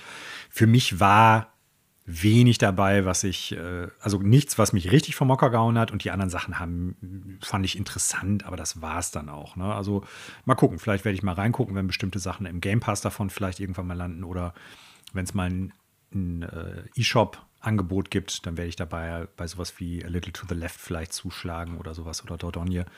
Aber leider nichts dabei, so wie bei zum Beispiel früher Signalis oder so, wo ich gesagt habe, jo, das ist genau mein Ding, da habe ich Bock drauf. Ja. Vielleicht beim nächsten Mal. Ja. So. Wir bleiben bei Nintendo. Kommen Genauso zu den interessant. interessanteren Sachen von Nintendo. ja, bedingter, bedingtermaßen so, ne? Ähm, ja, Nintendo hat die Quartalszahlen des vergangenen äh, Fiskalquartals präsentiert, beziehungsweise auch des letzten Halbjahres, also der ersten Hälfte des Fiskaljahres. Ja. Und äh, man kann sagen, ich glaube, als große interessante Punkte, auf der einen Seite haben sie die Vorhersage für die verkauften Switch-Einheiten für das laufende Fiskaljahr nach unten korrigiert. Gleichzeitig haben sie allerdings auch gesagt, dass die erwarten, dass die mehr Umsatz bzw. Profit machen. Was, glaube ich, eigentlich fast nur noch durch die ziemlich guten Softwareverkaufszahlen dann äh, kommen kann. Ja. Nintendo hat ja tatsächlich immer, und äh, wir haben das ja auch schon mehrfach angesprochen im Podcast, ähm, eigentlich seit Jahren ziemlich lückenlos immer aufgelistet, was sie von ihren eigenen Spielen sozusagen verkaufen. Äh, ja. Das ist nicht selbstverständlich. Ne? Bei Microsoft und Xbox, ach, bei Microsoft und PlayStation muss man da immer so ein bisschen suchen. Ähm, Microsoft mhm. hat auch Konsolenverkaufszahlen irgendwie ewig, glaube ich, schon nicht mehr offiziell bekannt gegeben. Da mhm. muss man immer nur so zwischen den Zeilen lesen. Nintendo ist da, ich weiß gar nicht, ob das was mit unter ja, irgendwie japanischer Unternehmenskultur zu tun hat oder woran es liegt, weil Aktienunternehmen, also börsennotiert sind die natürlich alle, ähm, aber Nintendo schlüsselt das ja wirklich jedes Mal genau auf. So und so viel Hardware haben wir verkauft, so und so viel Software haben wir verkauft. Äh, Finde ich doch faszinierend, wie unterschiedlich das ist, obwohl Nintendo sonst ja immer so als sehr verschlossen gilt. Mhm. Ähm, ja, ich glaube, wir können mal zu ein paar harten Zahlen kommen, was so die Verkäufe von Switch angeht, zum Beispiel, Manuel. Mhm. Ne? Ähm, also, wir reden jetzt von den ersten zwei Quartalen des Fiskaljahres und dann den Vergleich zu dem Fiskaljahr davor, also sprich zu letztem Jahr 2021. Denn äh, auch bei Nintendo fängt das Fiskaljahr im April an. Hatten wir letzte Woche schon das Thema. Und da jetzt davon zwei Monate durch sind, ist das für die ein Halbjahresrückblick quasi bezogen auf das Fiskaljahr. Und äh, da haben sie festgestellt, dass sie 6,68 Millionen Switches verkauft haben in diesem ersten Halbjahr des Fiskaljahres, was 19 Prozent weniger sind als im gleichen Zeitraum letztes Jahr, was doch ganz schön viel ist. Ne? Also, mhm. ähm, ja, kann man jetzt drüber streiten. Nintendo sagt selber auch, äh, dass es mit durchaus äh, Manufakturproblemen zusammenhängt. Das würde natürlich heißen, dass sie auch Lieferprobleme haben. Ich würde auch schon sagen, dass die Switch so langsam an die Verkaufsende kommt oder an eine Marktsättigung, wie auch immer. Ähm, interessant ist mhm. nochmal, wenn man sich anschaut, von den 6,68 Millionen, fast 6,7 Millionen, die sie verkauft haben im ersten Halbjahr, waren 2,2 Millionen Base-Switch-Models und 3,5 Millionen OLEDs und äh, knapp noch Millionen Switch Lite, die auch noch auf dem Markt ist, die man, für zur Erinnerung, die Konsole, die man nicht an den Fernseher anschließen kann. Also da sieht man, dass quasi der, ja, über die Hälfte der verkauften Einheiten tatsächlich mittlerweile das OLED-Modell sind, was ja Nintendo auch wahrscheinlich pushen wollte.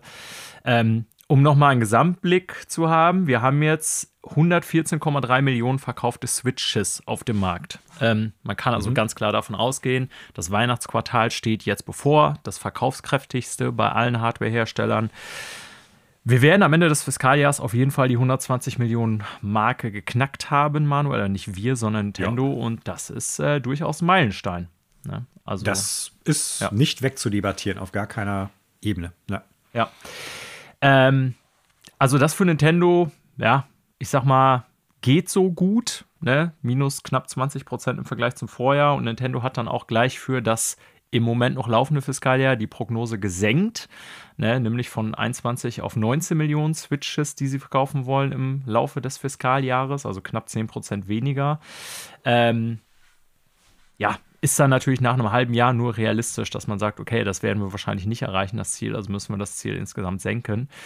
Ansonsten neben diesem kleinen, ich sag mal, bitteren Bonbon, was Nintendo da hatte in seinen Zahlen, gibt es aber auch, glaube ich, Manuel, so lesen wir das beide, eine Menge positive Dinge zu äh, melden von Seiten Nintendo. Und du hast es schon gesagt, das liegt vor allen Dingen an deren immer noch wahnsinnig äh, guten Verkaufszahlen, was Software angeht. Ähm, wir werden nachher im God of War-Segment, ne, im Zuge meiner God of War-Recherche, habe ich mir auch mal die Verkaufszahlen der Serie angeguckt. Ähm, werden wir nachher drüber reden. Aber da ist mir nochmal aufgefallen, wie irre hoch gerade First-Party-Titel äh, die Verkaufszahlen bei Nintendo sind. Also, das ist Wahnsinn. Also, Sony würde sich bei fast allen Titeln wünschen, dass die mal so viel davon verkaufen würden. Das heißt, die Attachment Rate ist immer noch irre hoch bei Nintendo-Spielen, ähm, was sie so im Verhältnis verkaufen zur Verbreitung ihrer Konsole. Jetzt muss man natürlich sagen, naja, die Switch ist halt auch super weit verbreitet. Dann kann man erwarten, dass sich auch viele Spiele weiterverkaufen. Ja, aber wir hatten das schon mehrfach thematisiert, dass sich so Spiele wie irgendwie Mario Kart oder Smash Bros. irgendwie ja, im Bereich echt so 30, 40, 50 Millionen Mal verkaufen. Äh, davon hat Sony kein einziges Spiel. Ne? Und mhm. auch wenn wir jetzt so hohe Zahlen jetzt hier ähm, nicht für dieses Jahr melden können, aber ich denke, wenn man mal so in die Spiele reinguckt, die dieses Jahr rauskamen, also allein Splatoon 3, das ja, wann ist es rausgekommen, Manuel? Im Mai, glaube ich. Naja, Quatsch, das ist doch gar nicht so lange nee, her. Jüngst doch erst. Später. August. August. August oder hätte ich jetzt auch ja. gesagt. Hat sich seitdem fast 8 Millionen Mal verkauft. Mhm. Ist immer noch ein Bringer, die Marke, ganz klar. Ist irre. Also ist ja. natürlich in Japan, ich glaube sogar das bestverkaufte Spiel der Welt, wenn ich das, ach, der, des Jahres der Welt, lol, äh, des Jahres, wenn ich das richtig in Erinnerung habe. Also hat da nochmal eine andere Zugkraft als hier, will ich damit sagen. Aber, mhm. ähm, also das sind schon krasse Zahlen. Ne? Ähm, ja, 8 Millionen innerhalb von drei Monaten quasi. Das ist wirklich ein fetter Batzen. Und zu dem Zeitpunkt, wie gesagt, die reden jetzt hier vom. Nicht mal. Nee, nicht mal. Ich habe gerade nachgeguckt. 9. September. Alter. Dann ist das quasi Knapp innerhalb zwei von, Monate. Wollte ich sagen, nicht mal zwei Beziehungsweise, Monate. pass auf. Das ist ja Fiskaljahr. Das ist weniger. Ja, Fiskal da, genau, es ist das Quartalsergebnis, das ja im Prinzip, jetzt muss ich mal eben kurz überlegen, April, April Mai, Juni, Juli, Juli, August, September. Nur im September. Nur im September 8 Millionen, das sind drei Wochen, Alter, das ist so irre. Äh, ja. Oder auch Nintendo Switch Sports, gehen wir mal weiter, das ist ja schon ein bisschen früher rausgekommen im Frühjahr, auch über 6 Millionen Einheiten. Äh, Mario Strikers Battle League, auch dieses Jahr rausgekommen, 2,1 Millionen ähm, Mal verkauft. Und Xenoblade Chronicles 3, über das du hier ja leider nicht ganz so positiv berichten konntest. Nee, leider nicht. Äh, immerhin auch 1,7 Millionen Mal verkauft. Ähm, ja, ne? Und es geht weiter. Ähm, Mario Kart 8 Deluxe muss ich nochmal sagen, haben wir ja vorhin schon drüber gesprochen, ist sowieso schon über 50 Millionen Mal verkauft worden. Hat alleine so in der ersten Hälfte dieses Fiskaljahrs drei Millionen Einheiten verkauft. Nach wie vielen Jahren auf dem Markt? 2014 ist es, glaube ich, rausgekommen. Ja. Also, wenn du die Wii U-Variante mitnimmst. Also, Ansonsten ist es 2017 auf der Switch erschienen. Ne, nur für Leute, also, wie gesagt, wir werden das nachher noch bei God of War, damit ihr so irgendeinen Vergleich habt. Also, ich kann euch sagen, drei Millionen verkaufte Einheiten in einem halben Jahr erreichen die allerwenigsten Spiele, die neu auf den Markt kommen. Also wirklich fette Blockbuster, ja, die erreichen das. Ähm, aber nicht viele Spiele, muss man ganz ehrlich sagen. Nee. So, ne? Und das Spiel ist irgendwie acht Jahre alt, hat jetzt im Laufe des ersten Halbjahres dieses Fiskaljahres drei Millionen verkauft auf der Switch. Ähm, Noch eine positive Nachricht, glaube ich, auch für dich, Manuel, eine Bestätigung, dass du mit deiner Einschätzung zum Spiel richtig lagst. Kirby and the Forgotten Lands hat sich äh, knapp sechs, äh, Entschuldigung, bis zum Ende des zweiten Quartals knapp 2,6 Millionen Mal verkauft und ist damit, wenn ich das richtig sehe, das bestverkaufte Kirby-Spiel tatsächlich. Das kann ich dir jetzt im Einzelnen nicht sagen, aber das Irre ist ja, ähm, ja ich glaube nicht, dass es das bestverkaufte ist. Ich äh, hätte es gelesen, Kirby, aber Kirby verkauft sich überraschend gut, immer noch. Selbst so komische Spin-off-Sachen und so. Also die Marke an sich ist super erfolgreich. Das sind nie Spiele, die irgendwie 10 Millionen Einheiten absetzen oder so, aber die sind konsistent, glaube ich, so immer im Bereich von 1 oder 2 Millionen mindestens. Also es ist, äh, es ist auch der Grund, warum das eine der, also wirklich der häufigsten äh, Spielemarken ist, die Nintendo aus dem Hut hervorholt. Zum ja. Guten oder zum Schlechten. Ne? Also ja. für Nintendo ist das eine Geldmaschine, weil die Spiele jetzt auch nicht so aufwendig sind in der Produktion, behaupte ich mal, wie sowas wie Breath of the Wild oder so. Ähm, und man muss aber auch dazu sagen, ähm, der letzte Kirby-Teil, super Spiel, ganz klar. Ja. Ja, also ähm, muss man sagen, so was die Softwarefront angeht, äh, wirklich viel Gutes zu berichten, auch was so die Zahlen im Einzelnen angeht. Wenn man mal guckt hier, Digital Sales, also was Nintendo digital verkauft hat, ist 30 Prozent hochgegangen im Vergleich zum letzten Fiskaljahr. Gibt auch ein paar Downer, so was Mobile. Die haben ja eine Zeit lang hat Nintendo ja wirklich eine Mobile ähm, Push gefahren sozusagen. Äh, da muss man ganz klar sagen, sind die Zahlen echt im Verhältnis ja, stark sinkend. 160 Millionen Dollar setzen die damit gerade nochmal um. 7,5 Prozent gesunken im Vergleich zum Vorjahr. Wenn man das mal vergleicht so mit Digital Sales an sich auf ihren Plattformen, also vor allen Dingen Switch, ähm, hat Nintendo 1,2 Milliarden Dollar umgesetzt. Ne, da seht ihr schon, wie viel mehr das ist. Ähm, ja. ja. also ein paar kleine Downer, wie gesagt, was die Anzahl der verkauften Switches angeht und was so im Mobile-Bereich angeht, aber ansonsten, was Software angeht, äh, sau stark und nach wie vor auch Nintendo mit einem wirklich hohen Profit, was das Jahr angeht, den sie auch noch mal so ein bisschen nach oben gepusht haben. Ne? Also wir sind hier im Bereich, je nachdem, was man sich anguckt, ähm, ob man jetzt irgendwie den, das Betriebsergebnis an sich oder den Brutto, äh, das Bruttoergebnis anguckt. Also liegen wir immer im Bereich hier äh, von über eine Milliarde Dollar, was die an Profit für das äh, Fiskaljahr einrechnen, also 1 bis 2 Milliarden. Das sind schon gute Zahlen. Das ist auf jeden Fall so. Äh, was noch ganz interessant ist in dem Zusammenhang, ähm, du hast ja eben schon den Mobile-Markt angesprochen, dass Nintendo da so ein bisschen irgendwie, ja, schwächelt, beziehungsweise dass das nicht mehr ganz so relevant ist und da auch nur mäßigen Erfolg hatte. So einige Sachen, ich glaube, das Fire Emblem-Spiel zum Beispiel war gerade in Japan sehr, sehr erfolgreich eine Zeit lang, aber viele andere Sachen, die sie gemacht haben, waren eher so, ja, unter ferner liefen, also haben nie so den großen Durchbruch ge gehabt, sowas wie Super Mario Run, Mario Kart Tour oder auch, ähm, wie ist das andere Spiel nochmal? Ähm, ähm, Dr. Mario, irgendwas. Das waren ja Spiele, die sich jetzt nicht äh, als die großen Android- oder iOS-Spiele herausgestellt haben. Äh, Nintendo hatte in dem Zusammenhang ja damals mit äh, DNA einer anderen japanischen Spielefirma, ich glaube Dragalia Lost gemacht oder waren die für Fire Emblem zuständig? Das kann ich gerade gar nicht sagen. Die hatten auf jeden Fall eine Kooperation und die haben jetzt was Neues angekündigt. Ich weiß nicht, ob du das mitgekriegt hattest. Ja, ja, also nur, dass okay. es eine Kooperation geben soll. Ähm, hm. Nintendo Systems heißt das und Ding, glaube ich, ne? ne? Aber genau. ich habe jetzt nicht mehr ganz Ein, auf dem Schirm, was sie da kreieren sollen. Ja, ist auch nicht hundertprozentig klar, worum es geht. Ähm, oder was genau das, das Endziel sein soll, wie es bisher jetzt irgendwie benannt worden ist, scheint es darum zu gehen, dass ähm, Nintendo Systems, also dieses gemeinschaftliche Projekt zwischen DNA und Nintendo, vor allen Dingen darauf abzielt, ich sag mal, im, äh, ja, im Online-Bereich Nintendo besser aufzustellen, beziehungsweise dafür Möglichkeiten und Lösungen zu sorgen. Und in dem Artikel, den ich dazu gelesen habe, stand nochmal drin, dass es halt um so Sachen gehen könnte, beziehungsweise soll, wie, ich sag mal so, eventuell der Nintendo-Account, den man ja nutzt, eventuell auch auf anderen Devices oder im Internet generell halt nutzbar gemacht wird. Hoffentlich wird das bedeuten, dass die nächste Konsole, die dann irgendwann mal kommt, oder das nächste Handheld oder Hybridgerät, die alten Käufe übernimmt, das alte Accountsystem übernimmt und man nicht wieder was komplett bei Null anfangen muss und äh, was Neues machen muss oder so. Das wäre ganz gut, ne? wenn das Ökosystem halt transferiert werden kann. Das wäre doch sehr schön. Ja, das äh, wäre tatsächlich mal vonnöten, dass auch Nintendo sowas wie ein konsistentes Online-System entwickelt. Ja. So. Und dann gehen wir zu den Spielen, über die wir, glaube ich, äh, mit Spott erwarten. Sagen wir es mal so. Wir haben in der Vergangenheit schon darüber gesprochen. FIFA, das oh. Spiel, das seit 23 Jahren oder so alle als FIFA kennen, also die Fußballsimulation, die ich glaube ähm, mehr oder weniger ja, mit Abstand mit der absolute Namen. Platz. Ja. Genau, synonym ist mit dem, mit dem Namen, aber gleichzeitig auch absoluter Platzhirsch in dieser Digitalsportart im Prinzip ist oder Repräsentation der Sportart im Digitalen äh, wird ab kommendem Jahr von EA nicht mehr unter dem Banner FIFA laufen.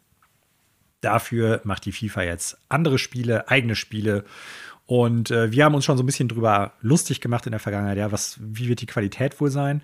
Was wird es da für Spiele geben? Und die ersten Spiele, die jetzt angekündigt worden sind, die alle, ich sag mal, zusammengewürfelt wurden zu sein scheinen aus den Namen oder aus den Wörtern FIFA, World Cup, Katar und der Zahl 2022 in irgendwelchen unterschiedlichen Reihenfolgen, werden fast alles oder werden alle, die jetzt zumindest äh, bekannt sind, Web 3.0 beziehungsweise sogenannte Blockchain-Titel werden.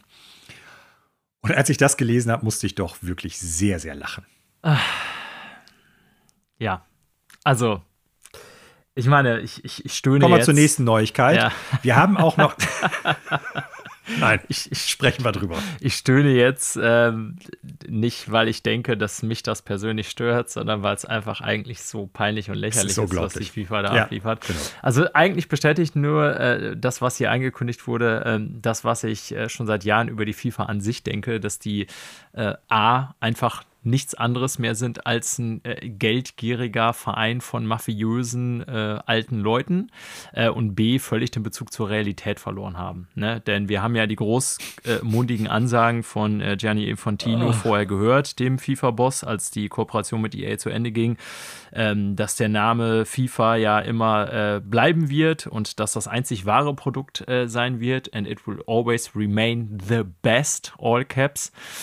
Und äh, wenn die hier jetzt zur äh, FIFA WM in Katar angekündigten vier Spiele seine Vorstellungen davon sein sollen, was äh, the best ist, ähm, das ist einfach nur eine Aneinanderreihung von Buzzwords und nichts anderes als billiger Entwicklerschrott. Sorry an die Leute, die das ja. entwickeln, äh, mit dem Ziel, die Spiele auszubeuten. Also, ja. Äh, ey, das ist so, also das sind vier Spiele, die angekündigt sind. Ne? Ich will jetzt gar nicht hier alle irgendwie äh, durchgehen namentlich, aber das zweite zum Beispiel, FIFA World Cup Katar 22 in der Upland Metaverse. Der Name, ich brech zusammen, ey. Das ist unglaublich. The FIFA collaboration oh. will let players collect official FIFA World Cup digital assets, including legendary video highlights of the tournament and travel to a virtual World Cup Lusail Stadium, scheint eins der Stadien da zu sein, and village to shop for digital items. Wollt ihr mich eigentlich verarschen? Und dafür gibt man dann echt Geld aus, dass man in dieses bekackte ähm, FIFA-WM-Dorf in Katar irgendwo in der ranzigen Wüste hingerotzt reisen kann, um sich da irgendwelche digitalen FIFA-Memoriablen zu kaufen, also sprich Videoausschnitte. Das ist ein Ja, die dann aber sehr wahrscheinlich Spiel? exklusiv werden. Ne? Also exklusiv ja, im Sinne genau, von Blockchain-Technologie. Ja, Blockchain ist, genau. Da, es, es werden nur 200 Leute diese ausgewählten Videoclips auf dieser Plattform benutzen, sehen, behalten, erwerben können. Na, das ist ja der, der Kniff bei Blockchain in dem Zusammenhang da. Ja, ich finde auch äh, AI League FIFA World Cup Qatar 2022 Edition sehr interessant. Ein, äh, ich sag mal, Fußballspiel im weitesten Sinne. Vier, vier gegen, vier, vier ja. Spieler Jetzt kommt aber der Kniff. Du spielst ja gar nicht selber, Daniel. Ich weiß nicht, ob dir das klar war, sondern ja. du lässt im Prinzip äh, den Computer gegen den Computer spielen und wettest das im Prinzip dann darauf, wer Game, gewinnen ja. wird. Ja. Es ist doch nicht wahr! Alter. Oh Mann, Mann, Mann. Ey, das überhaupt Videospiel zu nennen. Ne? Ja, ja. Es oh. ist ein Casual 4 gegen 4, also ich lese jetzt das gerade aus dem Originalstatement der FIFA vor. Es ist ein Casual 4 gegen 4 Fußballspiel, das zwischen KI-gesteuerten Charakteren gespielt wird, wobei der Spieler in lustigen und taktischen Momenten eingreifen kann. Die Spieler agieren als Trainer und Besitzer ihres KI-Teams und können deren Fähigkeiten durch Power-Ups und Training verbessern. Die Spieler können auch Charaktere zusammenstellen, tauschen. Blablabla. Alter. Und jetzt darfst du raten, die Power-Ups, wo die herkommen. Ja. Mach mal bitte das Portemonnaie auf, lieber Spieler oder lieber Spielerin. Ja. So, Partnerschaft natürlich haben sie mit, mit Roblox, haben sie auch noch eine Partnerschaft angekündigt. Ne? Ist ja schon ein großes Ding, muss man ehrlich Ja, äh, ist eine Riesenplattform. Wow, ey, Alter, also das ist wirklich äh, einfach, ich kann es nicht anders sagen, eine Kombination aus riesiger Scheiße, ähm, also im Sinne von was da spielerisch geboten wird, also bei allen vier, so wie ich das zumindest, wie sich das liest. Und das, was eigentlich dahinter steht, wie du sagst, ist in jedem dieser vier an, genannten Spiele Mikrotransaktionen und Blockchain-Technologie, um Leuten das Geld aus der Tasche zu ziehen. Das ist ja. Wahnsinn. Naja, also. Das nur mal so dahingesagt. Ich glaube, dass keins dieser vier Spiele auch eine ansatzweise die Ernennung in diesem Podcast wert ist an sich und wir auch nicht mehr wieder darüber sprechen werden. Aber wir haben natürlich über die FIFA und ihre ambitionierten Entwicklerpläne ähm, geredet und jetzt wisst ihr mehr. Bleibt dieser Sache fern. Und es ist eigentlich, also man muss sich das jetzt einfach mal auf der Zunge zergehen lassen. Wenn man Fußballfan ist, äh, dann, dann müssten wir jetzt eigentlich guten Gewissens darauf verweisen, erwerbt das EA-Produkt. Was an sich schon eine Frechheit ist, dass wir es überhaupt so sagen müssen, wenn man sich überlegt, was EA für eine Firma ist. Und ich kann das ganz klar sagen als großer Fußballfan. ihr solltet nichts unterstützen, auf dem der Name FIFA draufsteht. Ich sage das ja. jetzt mal. Ihr solltet diese scheiß WM nicht gucken. Ihr solltet keine offiziellen Artikel gucken, ja. äh, kaufen. Ne? Und äh, ich sehe das nicht nur aufgrund der Menschenrechtslage in Katar, die ein großer und ein gewichtiger Grund ist. Aber da ist, das ist letztendlich, ja. ähm, ne, ist das die Krone einer Entwicklung, die seit Jahren letztendlich schon stattfindet. Naja, wie auch immer, vergesst die Spiele, ja, ähm, kauft davon nichts. Das ist alles nur Schrott. Ja, gab es doch dieses Video, wo dann so ein Typ sich quasi in äh, irgend so Video mit Infantino war es, glaube ich, reingeschnitten äh, hatte und dann gesagt hatte, ja, hier ist das Geld, damit ja die, die nächste WM quasi in Nordkorea stattfinden kann. Was sau witzig, ich musste super lachen. Ah, kommen wir ah. zu richtigen Videospielen, beziehungsweise auch nicht. Ich wollte gerade sagen, wir kommen von Videospielen die Videospiele sind, zu Videospiele, die Serien und Filme werden.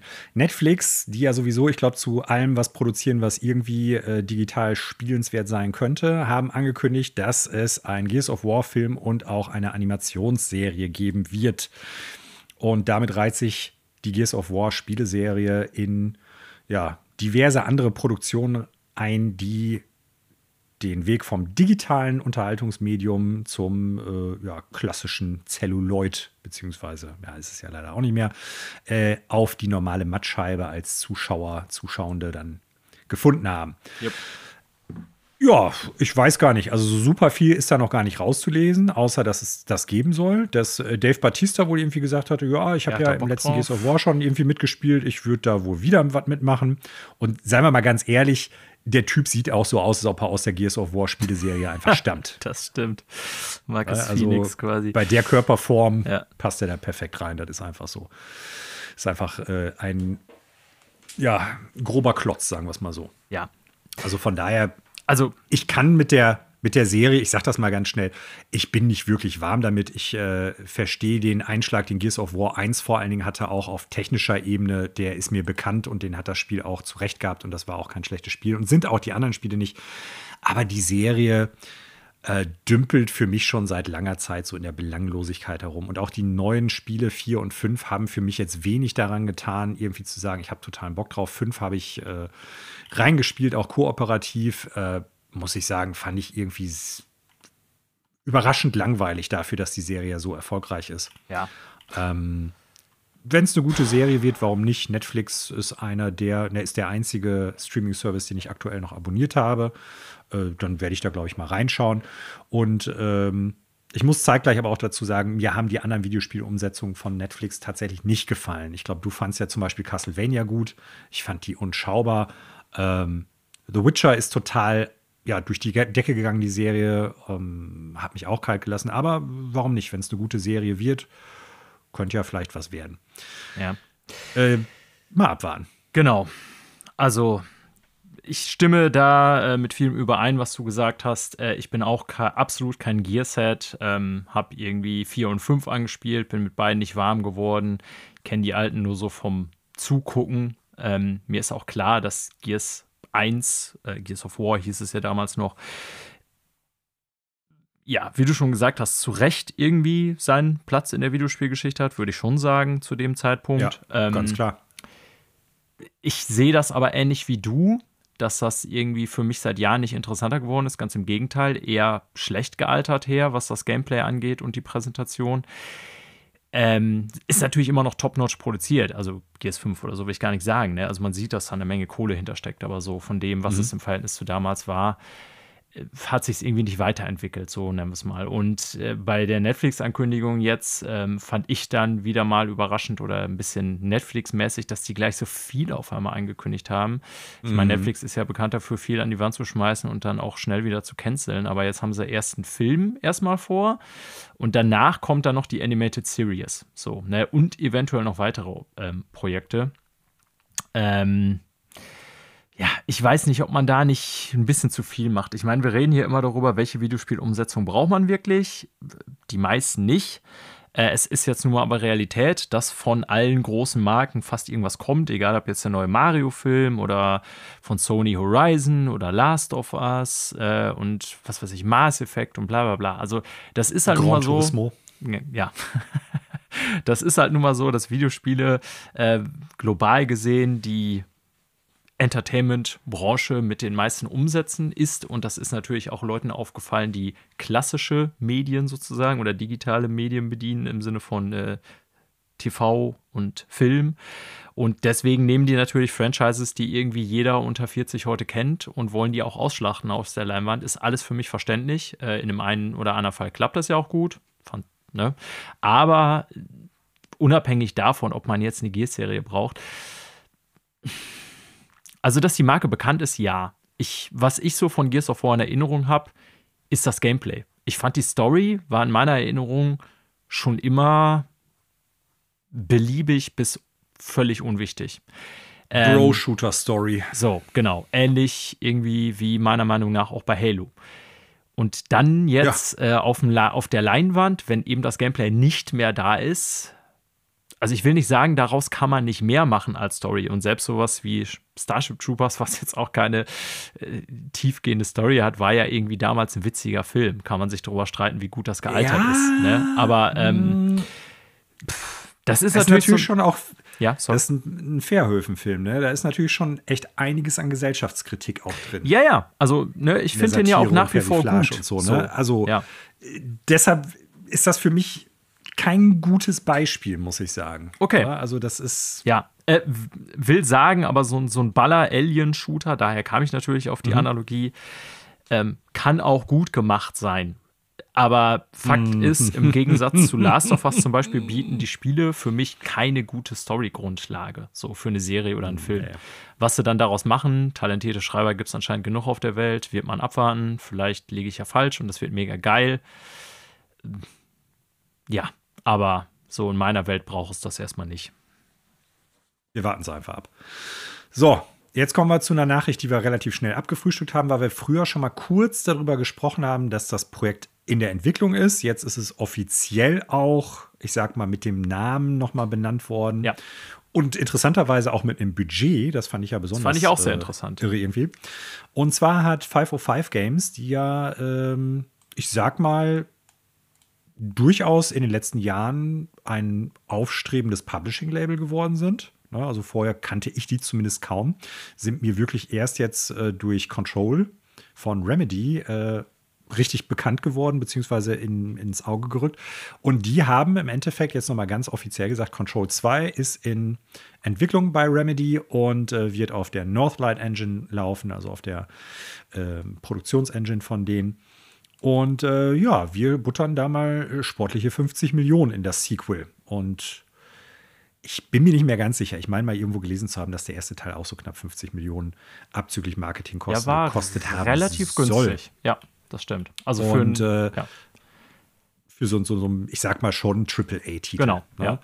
Und ja, ich fand Control 1 super.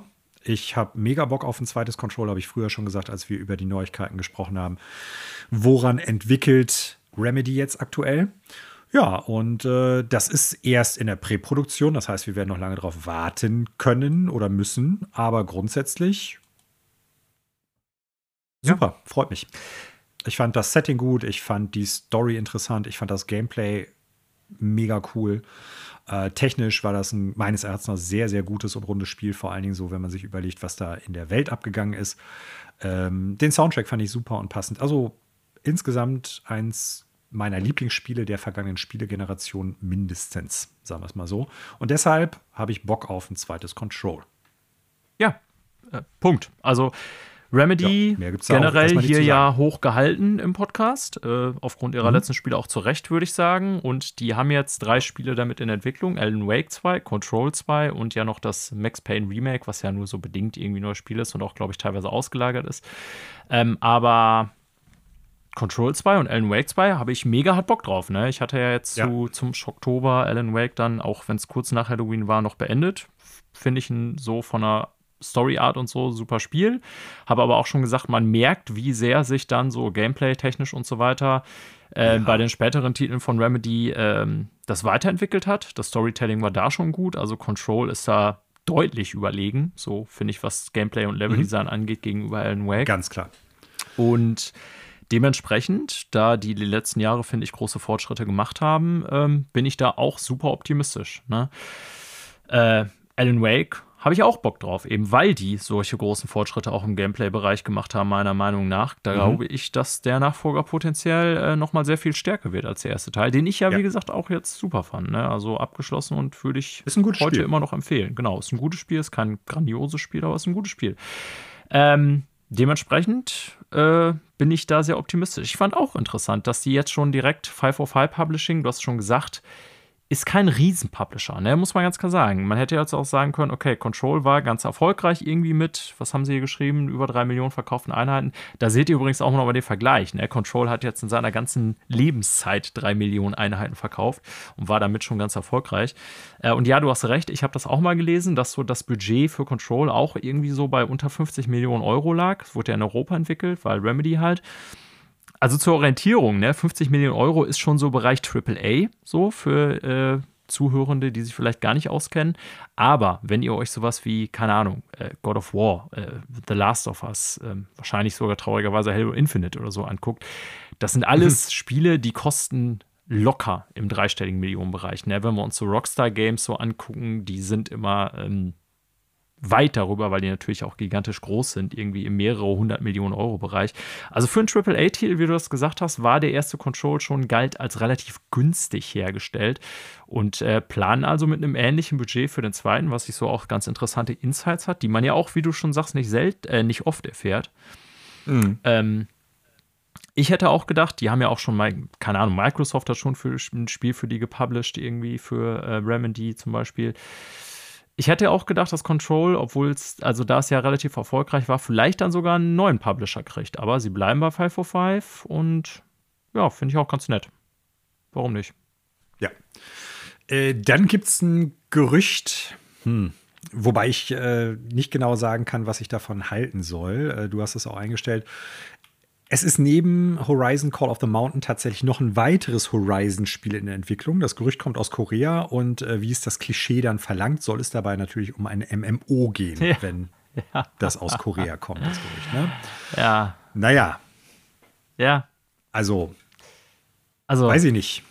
ja, was ich davon halten soll, also ich halt, ich sag's mal einfach, was ich davon halte. Ich halte es für zu viel Horizon. Ähm, offensichtlich ist man bei Sony oder bei PlayStation genauer gesagt der Meinung, ähm, dass Horizon äh, the biggest thing in the world ist. Und ich finde die Spiele gut, die beiden, die bisher raus, also die beiden Teile auf PlayStation 4 und PlayStation 5, keine Frage.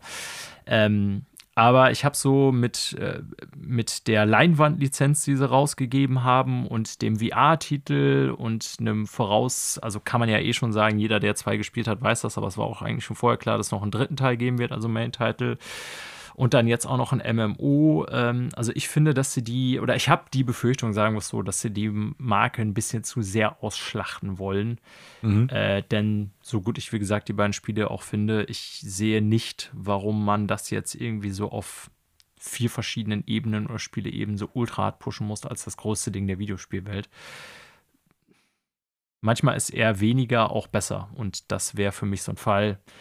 Wenn es jetzt wirklich ein reines MMO ist, werde ich es wahrscheinlich eh nicht spielen. Aber es soll wohl ein MMO basierend auf der Horizon-Serie sein. Und ich glaube dem, wahrscheinlich wird es irgendwann kommen. Ja. So, und dann haben wir im Prinzip ein letztes Gerücht, das mich tatsächlich durchaus freut, äh, wenn es denn stimmen sollte. Ähm, und zwar gab es früher schon mal die Vermutung, dass Virtuous, das Studio, an einem Metal Gear Solid Projekt arbeitet. Sehr wahrscheinlich an einem Remake, Schrägstrich Remaster. Und äh, das Ganze hat jetzt neues äh, Wasser unter die Mühlen gekriegt. Und zwar ist es so, dass äh, ja, erstens Virtuous als Studio selber Konami als Partner auf der offiziellen Webseite aufgelistet hat und auf der anderen Seite durchaus auch gesagt hat, wir haben Erfahrung mit der sogenannten Fox Engine. Und äh, für alle Leute, die sich jetzt zurückerinnern, Fox Engine, da war doch was. Ja, das war die High-End Engine oder die damals High-End Engine für Metal Gear Solid 5 was unter anderem auch dann, äh, oder welche unter anderem dann auch in anderen Spielen irgendwie Verwendung finden sollte. Aber das Ganze ist dann, ja, ein bisschen sang- und klanglos untergegangen. Die Situation um Metal Gear Solid 5 haben wir ja schon früher mal besprochen. Kojima, der das Studio dann mehr oder weniger verlassen musste, verlassen hat, äh, eigenes Projekt dann aufgezogen hat, äh, Metal Gear Solid Survive, was im Nachhinein noch gekommen ist und ziemlich schlechte Wertung gekriegt hat und auch kein Erfolg war. Und Konami, die dann damals gesagt haben, ja, wir machen jetzt äh, mehr oder weniger nur noch Pachinko und äh, das war's. Ne? Und äh, ja, nachdem wir die Tage schon über Silent Hill und die ganzen neuen Projekte gesprochen haben und dieses Gerücht zu Metal Gear Solid auch im Raum stand und das ja neben Silent Hill so eine der bekanntesten Konami-Marken gewesen ist oder ist, halte ich das für sehr wahrscheinlich und das würde mich freuen, weil Metal Gear Solid 3 ist tatsächlich, äh, ja, meines Erachtens nach der beste oder zumindest der zweitbeste Teil der Serie, ja. Mhm. Und äh, ich mag das Setting. Ich habe da Bock drauf, das irgendwie in einem aktuellen technisch äh, sehr guten Gewand irgendwie spielen zu können. Fände ich cool. Ja, also ich halte es auch für sehr wahrscheinlich, dass Konami mit dem Franchise was macht. Und da der Schöpfer oder führende äh, kreative Kopf der Serie mit Kojima natürlich weg ist, äh, macht es sehr viel Sinn, die bisher bestehenden Spiele noch mal ein bisschen aufzupolieren, würde ich sagen, ohne dass man da die äh, Vision des Schöpfers sozusagen total verfälscht weil die Rechte liegen nun mal bei Konami, kann man äh, als Kojima-Fan äh, sagen, was man will. Und dass sie damit irgendwas anstellen würden oder auch in Zukunft werden, hätte ich sowieso immer für wahrscheinlich gehalten. Und man muss es ja auch so sehen. Ne? Selbst Kojima-Fans, die jetzt natürlich dann irgendwie als Fanboys total im Clinch mit Konami liegen, weil sie den Visionen ihres Meisters folgen oder der Meinung, sollten ja, finde ich, ein ureigenes Interesse daran haben, dass man die alten Spiele auch in aktuell auf aktueller, äh, gut auf aktueller Software spielen kann. Und das wäre ja sowas. Ne? Also würde ich so denken aus der Position eines Fans, dass ich das gut finden würde. Ja.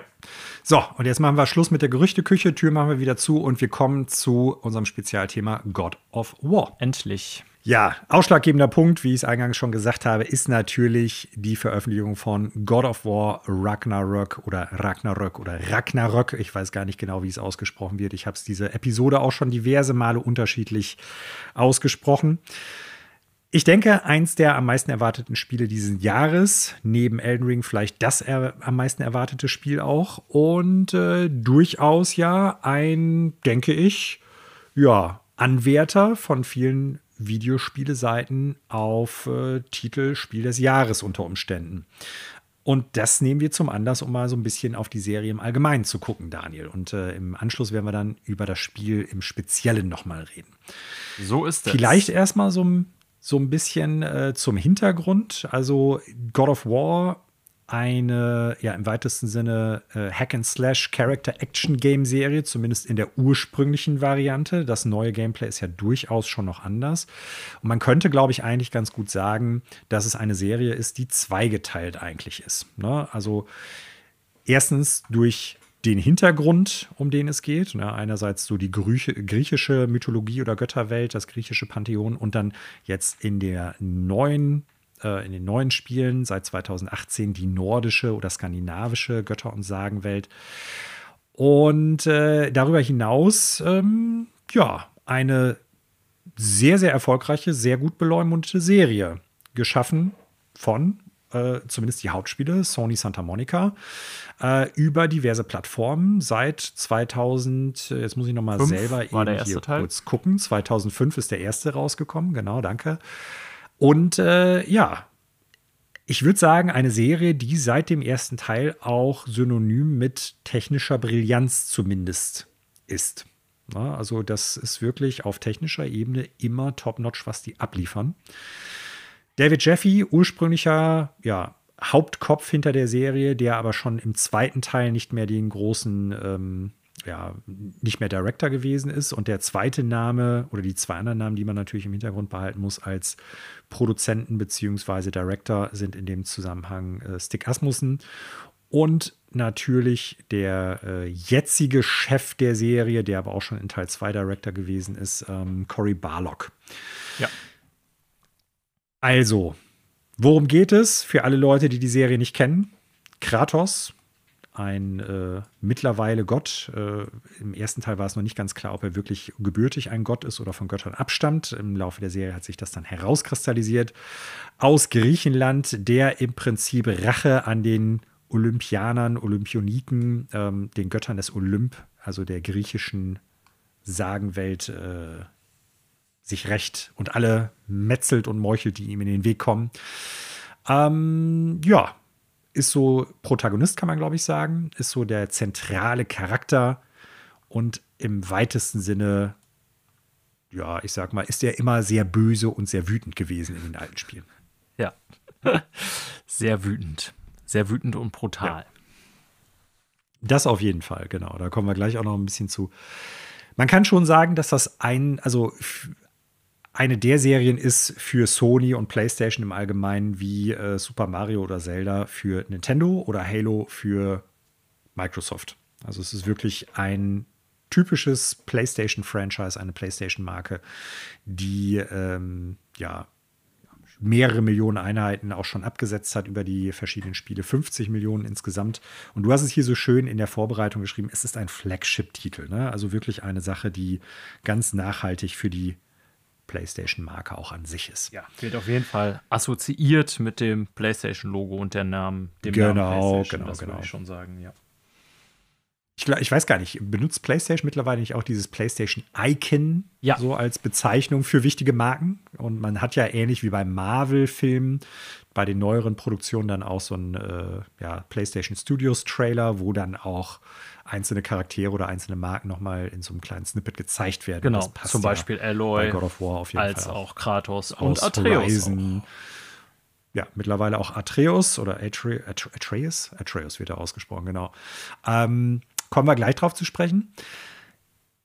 Ich glaube, was man äh, zur Serie erstmal generell sagen kann, ist, dass sie durchaus ja durch ein paar Grundkomponenten erfolgreich oder vielleicht wegen ein paar Grundkomponenten erfolgreich und oder berüchtigt geworden ist.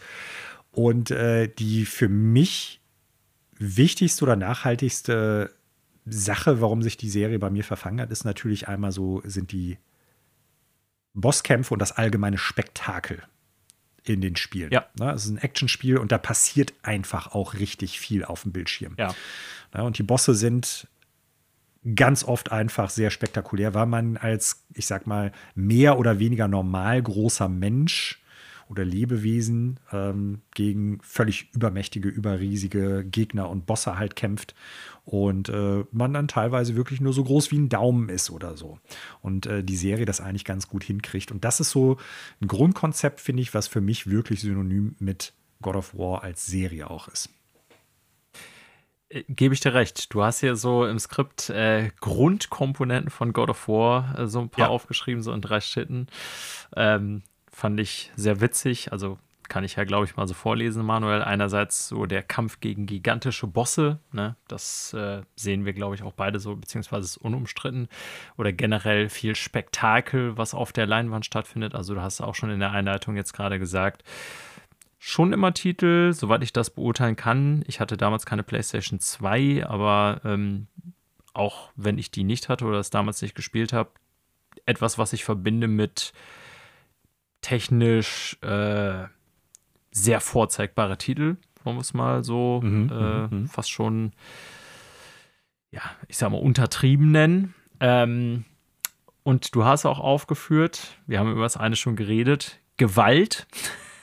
Das ist mit Sicherheit ein großer Teil der Serie, also die explizite Gewaltdarstellung. also äh, Kratos äh, hat im Zuge seines Rachefeldzuges durch den Olymp und jetzt auch mittlerweile durch nordische Lande äh, durchaus nicht wenige äh, Gegner verschiedener Formen enthauptet, gehäutet, äh, zerrissen, zermatscht, zerquetscht, zerquetscht ja, was buchstäblich. Auch immer. Ja. Ähm, und du hast auch aufgenommen, das finde ich deswegen interessant, weil das mit den alten God of War-Teilen durchaus immer ja. verbunden wurde, aber heute eigentlich nicht mehr äh, mhm. Darstellung von Sex, Erotik, entsprechend dem ja. griechischen Pantheon ja durchaus einige auch sehr, ja, generell, wenn man so in literarischen oder irgendwie filmischen Umsetzungen so vom griechischen Götterpantheon ja. hat man oft so bestimmte sexualisierte Götterfiguren oder zum Beispiel auch bei Hades, ne, dem ähm, Mhm, mh, mh. Äh, Rogue. Also ich glaube, so, man, ne? guckt man sich die griechische Sagenwelt an, da wurden da schon diverse Nachkommenschaften gezeugt. Ja. In unterschiedlichen Konstellationen, um das mal so auszudrücken. Und äh, dem habe ich den Eindruck, wollten die Macher von God of War durchaus gerecht werden, indem sie einfach blanke Brüste oder sowas gezeigt haben, ja. was tatsächlich in den alten Spielen vorkommt kann man sich natürlich jetzt drüber streiten. Nicht nur im Sinne von, ist das aus der Zeit gefallen, sondern hätte es das Spiel auch damals jeweils gebraucht. Ähm, die ominösen Sex-Minigames, die da drin waren, also billiger geht es gar nicht, auch damals schon, das muss man ganz klar so sagen und auch lächerlicher nicht mehr. Aber es war so, ja, Kind der Zeit schon irgendwie, ne, dass man sagen wollte, ey, wir wollen brutal sein, wir wollen äh, irgendwie sexualisiert wirken, wir wollen, ich sag das jetzt mal in meinen Worten, so ein bisschen wir wollen erwachsen sein. Und äh, wenn wir in dem Zusammenhang jetzt von Erwachsensein sprechen, dann meinen wir natürlich so dieses, wie Kinder sich vorstellen, wie Erwachsensein geht eigentlich. Und wenn man dann mal ein bisschen hinter die Kulissen guckt, dann ist das totaler Blödsinn. Ähm, für mich haben die Spiele nicht deswegen funktioniert, sondern trotz dessen, sagen wir es mal so. Ja, würde ich durchaus ähnlich sehen. Und äh, du hast hier auch als Punkt nochmal so hingeschrieben. Grundkomponente, das ist jetzt so aus deiner Feder beschrieben. Äh, lächerliche Schreibe. Ähm, wir werden natürlich gleich auch noch über die Schreibe im neuen Teil äh, sprechen. Also wir halten uns hier nochmal als Ankündigung sehr spoilerfrei. Ne? Also wir ähm, können irgendwie schon formal sagen, dass wir jetzt keine Story-Details oder so verraten, sondern wirklich immer so einer allgemeinen Ebene bleiben. Äh, ähm, vielleicht um auf den Punkt mal einzugeben, ich bin, wie gesagt, kein Spieler der ersten Teile. So richtig präsent ist die Serie erst seit dem dritten Teil für mich, weil ich auch eine PlayStation mhm. 3 hatte äh, und die auch erst spät gekauft habe. Ähm, also im späten Lebenszyklus der PS3 und ja, das kam ja relativ spät äh, im Leben der PS3 raus auch und war damals so ein Bombast-Game. 2010, ähm, glaube ich. Ich gucke es gleich mal nach, ich habe hier alles notiert. God of War 3 kam 2010, ja, war dann so spät doch gar nicht, war so mittendrin eigentlich. Nö. Genau. Ähm, wie auch immer, ich habe das da schon so wahrgenommen, so im Sinne von, wie so 90er Actionfilme, ja gut, ist halt ein total platter, irgendwie brutaler, muskulöser Charakter, den man irgendwie möglichst viele Leute niederschnetzeln lässt und des, dessen sehr primitive Motivation sich auch durch mehrere Spiele trägt, wie wir gleich nochmal in der Kurzgeschichte von God of War benennen werden. Ähm, also so im Sinne von, ja, Story braucht man da nicht, Hauptsache Schnetzeln, nennen wir es mal einfach so, wie es ist. Ja, habe ich auch so wahrgenommen. Und wie bei so vielen hat sich das für mich auch erst mit dem 2018er geändert. Mhm. Da würde ich schon sagen, hat ja. das noch eine etwas andere Ebene. Aber ich werde jetzt nicht sagen, das genau, sind irgendwie literarische Meisterwerke, ne? aber wenn du so sagst, lächerliche Schreibe oder hier, dass das Punkt aufgeführt hast, ähm, ja, also ich finde die ersten Teile, so kann man, ich habe mir auch nochmal Story-Recaps angeguckt, da sind wirklich Sachen drin, die kann man auch einfach nicht ernst nehmen, muss man sagen, wie es ist. Nein. Also, das äh, ist weder von der Schreibe noch von der Präsentation, was die Story betrifft, in irgendeiner Art und Weise ernst nehmbar. Im dritten Teil wird das etwas besser, aber auch nur minutiös und das hat weniger mit Kratos als Charakter zu tun, als dass dann andere Charaktere irgendwie interessanter werden, so, ne? Oder dass es dann halt irgendwie ja, so Motivationen gibt, die dann irgendwie doch so ein bisschen tragisch anmuten. Und auch Kratos wird ja eine tragische Geschichte aufgepfropft, äh, im Prinzip unwissentlich seine, seine Familie getötet und ähm, ja, mit dieser Schuld, mit dieser Last muss er dann umgehen können. Und grundsätzlich kann man, glaube ich, so zumindest zur Originaltrilogie, äh, nicht Trilogie, es sind ja mehrere Teile, aber zu den Originalteilen, aber auch für die neuen Spiele sagen, es geht ja um die Frage, wie man mit der Verantwortung seiner Taten umgehen kann und wie man den eigenen Dämonen oder den eigenen Geistern der Vergangenheit entgegentritt oder halt vor ihnen flieht. Ja. Und äh, wie gesagt, dieses äh, ja, Narrativ zieht sich eigentlich durch alle Spiele irgendwie. Mal mehr gut beleuchtet, mal weniger gut.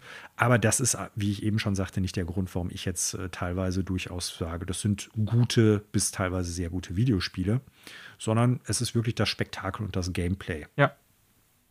Was es da für mich rausreißt. Wenn das nicht funktionieren oder zünden würde, dann müsste ich sagen, wäre das eine echt teilweise sehr lächerliche Serie, weil die Schreibe wirklich, zumindest früher, ähm, ja, Teenager-artig anmutet. Hm. Und äh, du hast es schon gesagt, 2018, God of War in einem neuen Setting hat gleichzeitig auch einen Gameplay-Bruch gebracht, aber auch einen, einen tonalen Bruch, was so die Schreibe betrifft. Ja. Und ab da kann man es ernster nehmen, meines Erachtens nach, weil vorher ist äh, Kratos immer nur einfach wütend und schreit Leute an und bringt sie dann um. Sehr gut zusammengefasst, die ersten äh, acht Spiele. ja, na, so ist es. So. Ja. Ja, wollen wir mal kurz über die Spiele reden, die es bisher schon gab, Manuel? Ja, okay. Insgesamt, Manuel, waren es tatsächlich neun Spiele über fünf Plattformen. Äh, Mobile mal dazugezählt, also Handy, Mobile-Markt. Aber gibt es auch nur ein Spiel, alles andere war PlayStation, das heißt PS2, PSP, PS4 und PS5. Ähm, wenn ich sage neun Spiele, dann, äh, ich zähle jetzt einfach mal kurz auf, sind es in der Reihe der erschienenen Spiele. Es ist losgegangen 2005 mit God of War. 2007 kam dann das Sequel God of War 2, aber auch God of War Betrayal raus. Gefolgt 2008 von Chains of Olympus. 2010, wie wir vorhin schon gesagt haben, kam dann sowohl God of War 3 raus, also der dritte Teil der Hauptserie, als auch Ghost of Sparta. 2013 kam Ascension raus. Und dann gab es 2018, also einen etwas größeren Sprung, das Soft Reboot, ne, God of War 2018. Das heißt auch einfach nur God of War tatsächlich, ja. Und jetzt dann diesen Monat, 2022, God of War Ragnarök, wenn ich mich nicht total verzählt habe. Äh, insgesamt neun Spiele. Der Großteil davon, alle Haupttitel nämlich, äh, von Sony Santa Monica. Es gab aber natürlich auch noch ein zweites Studio, was mitentwickelt hat an God of War, nämlich Ready at Dawn, über das wir hier auch schon an anderer Stelle ein paar Mal geredet haben, äh, die zum Beispiel für äh, The Order 1860, äh, 1886 verantwortlich sind. Das letzte Spiel, glaube ich, von denen, was für PlayStation rauskam, die ja mittlerweile zu äh, Oculus gehören, also zu Meta. Ja, die wurden ja aufgekauft, darüber mhm. hatten wir, glaube ich, zuletzt gesprochen. Aber die haben tatsächlich auch äh, zwei God of War-Spiele entwickelt, plus noch eine Collection von God of War-Spielen. Ähm, also nicht alles Santa Monica, aber der Großteil. Ähm, das ist ja die Reihenfolge, in der die Spiele erschienen sind. Die Reihenfolge, in der die Story erzählt wird, Manuel, ist ja aber tatsächlich eine andere, nach der du das hier auch aufgelistet hast. Genau, richtig. Im Endeffekt, ähm, ich sag mal, haben die natürlich irgendwann angefangen und so überlegt, ja, wir haben eine Hauptstoryline, die wir irgendwie durchpollen wollen. Wir haben aber auch äh, durchaus Bedarf noch an Spin-off-Spielen oder sowas. Und wie macht man es dann am besten? Man macht natürlich Prequels oder man macht Spiele, die zwischen bestimmten Teilen spielen, äh, wo die Story so, noch so ein bisschen ausgefüttert wird. Und das ist natürlich teilweise so, dass irgendwie in der Hauptserie God of War 1, 2 und 3 nur bedingt auf Sachen aus den anderen Teilen dann halt eingegangen wird. So der letzte Teil der griechischen Mythologie, God of War Ascension, ist nämlich tatsächlich zum Beispiel der erste. Und dann wäre man so in der Reihenfolge God of War Ascension, Chains of Olympus, God of War 1, Ghost of Sparta, God of War 2. Dann käme halt God of War Betrayal, wobei das, ich glaube, tatsächlich noch genau, weniger relevant ist als ja. einige anderen Spin-off-Spiele. Und dann schlussendlich der Abschluss der griechischen Saga mit God of War 3. Ja, ähm, im Endeffekt äh, kann man, glaube ich, schon sagen, dass die versucht haben, da so viel aus der Zitrone rauszupressen, wie es nur irgendwie ging. Ja. Zumindest aus dieser griechischen Mythologie. Denn eigentlich war mit Teil 3 die ganze Sache ja sowieso auch schon abgeschlossen. Äh, ich will da nicht irgendwie in Story-Details gehen, aber Kratos hat im Prinzip sein Ziel erreicht, sein Ziel erfüllt. Und äh, ja, man hätte die Serie damit auch bleiben lassen können, aber bei so viel kritischem und finanziellem Erfolg war klar, irgendwann wird es da was Neues geben. So. Ja. Ja, völlig korrekt. Äh, korrekt. Also ähm, bei der Story, ich denke, also auch wenn es, denke ich, legitim wäre, hier so bestimmte Storybeats zu spoilen. Erstens, weil das schon alles ältere Spiele sind. Wobei das für mich nicht unbedingt immer ein Kriterium ist. Äh, ich möchte auch ältere Spiele möglichst Story, ach, äh, spoilerfrei halten im Normalfall, weil es gibt auch viele ältere Spiele, die ich noch nicht gespielt habe. Und so geht das mit Sicherheit auch an den Zuhörenden. Aber ich denke mal, die grundsätzliche Story, damit wir hier gleich richtig über das aktuelle God of War, also mit den letzten beiden Teilen sprechen können, hattest du ja vorhin auch angedeutet, kann man ja reduzieren auf so ein paar grundlegende Aspekte, ähm, nämlich dass, also ich übernehme das jetzt mal manuell, wenn das okay ist und du korrigierst mich, wenn ich was falsch sage, weil im Grunde kennst du die Spiele oder die Story besser als ich. Mhm. Aber ich habe ja. mich natürlich vorher noch ein bisschen eingelesen. Es geht ja im Grunde darum, dass Kratos äh, spartanischer Krieger war, der irgendwann äh, im Moment kurz vor der Niederlage mit dem Kriegsgott Ares einen Deal eingeht, ähm, der ihn quasi bindet an Ares und einerseits äh, ihm äh, und andererseits ihm Kräfte verleiht, sozusagen, damit er seine Gegner besiegen kann.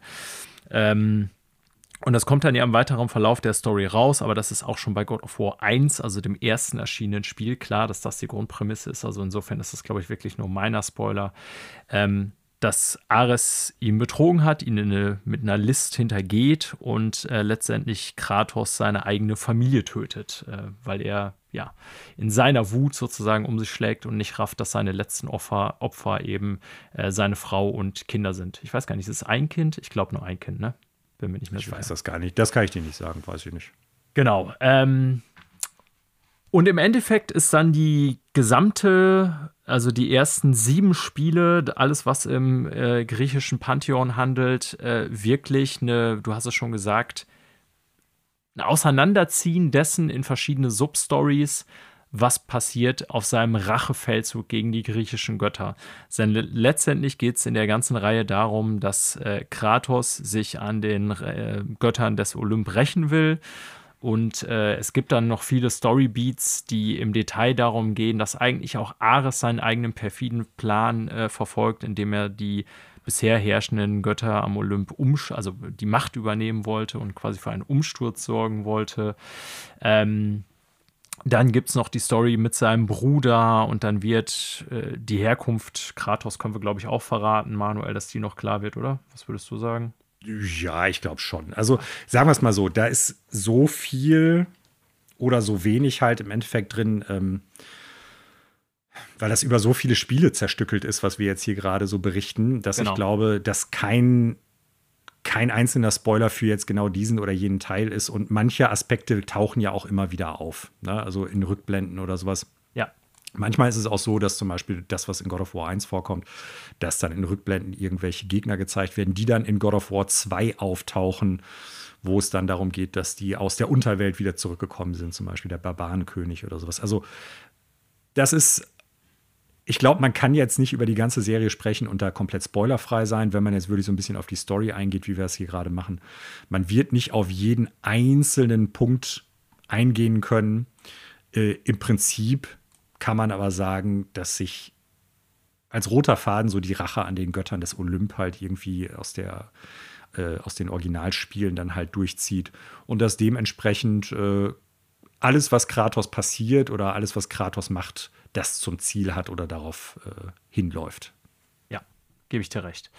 Ähm, also wir reden hier jetzt immer noch von der ersten Reihe von God of War Games, also bis inklusive God of War 3, was ja 2010 erschienen ist. Manuel hatte zu Recht darauf hingewiesen. Ascension ist ja später als God of War drauf, rausgekommen, mhm. als letzter Teil der klassischen Serie im griechischen Pantheon. Ist aber ja tatsächlich chronologisch gesehen der erste Teil. Ähm, ich würde noch mal ganz kurz, Manuel, wir müssen, wie gesagt, bei Story jetzt, glaube ich, gar nicht unbedingt weiter darauf eingehen, hier trotzdem auf eine Sache noch eingehen wollen, was die ersten Teile angeht, nämlich die Verkaufszahlen. Ich hatte es diverse Male ja. angesprochen und ich habe das jetzt mal sortiert, tatsächlich aber hier nach Erscheinungsdatum und nicht chronologisch, äh, angefangen mhm. mit dem ersten God of War. Also wie immer ist es so ein bisschen schwierig gewesen, wirklich 100% verlässliche Verkaufszahlen zu geben, aber so mhm. ungefähr geben euch, glaube ich, die nun von mir genannten Zahlen Überblick darüber, wie sich so die Serie bisher verkauft hat und auch, dass dann irgendwann ein Riesensprung kommt. Fangen wir mal an mit dem 2005 erschienenen God of War für PlayStation 2 was sich so im Bereich knapp unter 5 Millionen Mal verkauft hat. Ne? Also ist hier angegeben mit 4,62. Ähm, die Daten sind auch alle schon ein bisschen älter, aber das Spiel ist natürlich auch schon ein bisschen älter. Also kann man durchaus sagen, wir haben vorhin darüber gesprochen, irgendwie, dass zum Beispiel Control mit 3 Millionen echt ein Erfolg war erfolgreiches Spiel, ne, aber bewegt sich auch lange nicht in den Regionen, äh, was Nintendo-Spiele so absetzen. Und ihr habt dafür auch vielleicht einen Vergleich jetzt. PlayStation 2, da reden wir immer noch von der meistverkauften Heimkonsole überhaupt in der Geschichte der Konsolen. Mhm. Ähm, und im Verhältnis dazu ist das sogar tats tatsächlich noch als Sony äh, Flagship-Franchise sogar relativ wenig. Der zweite Teil, 2007 auch für, 2000, äh, für PlayStation 2 rausgekommen, bewegt sich im gleichen Bereich, ein bisschen weniger sogar mit 4,3 Millionen, die hier so angegeben werden. Ne? Ähm, also auch da die 5 Millionen Marke noch nicht gesprengt, so zumindest die Daten, die das hier hergeben.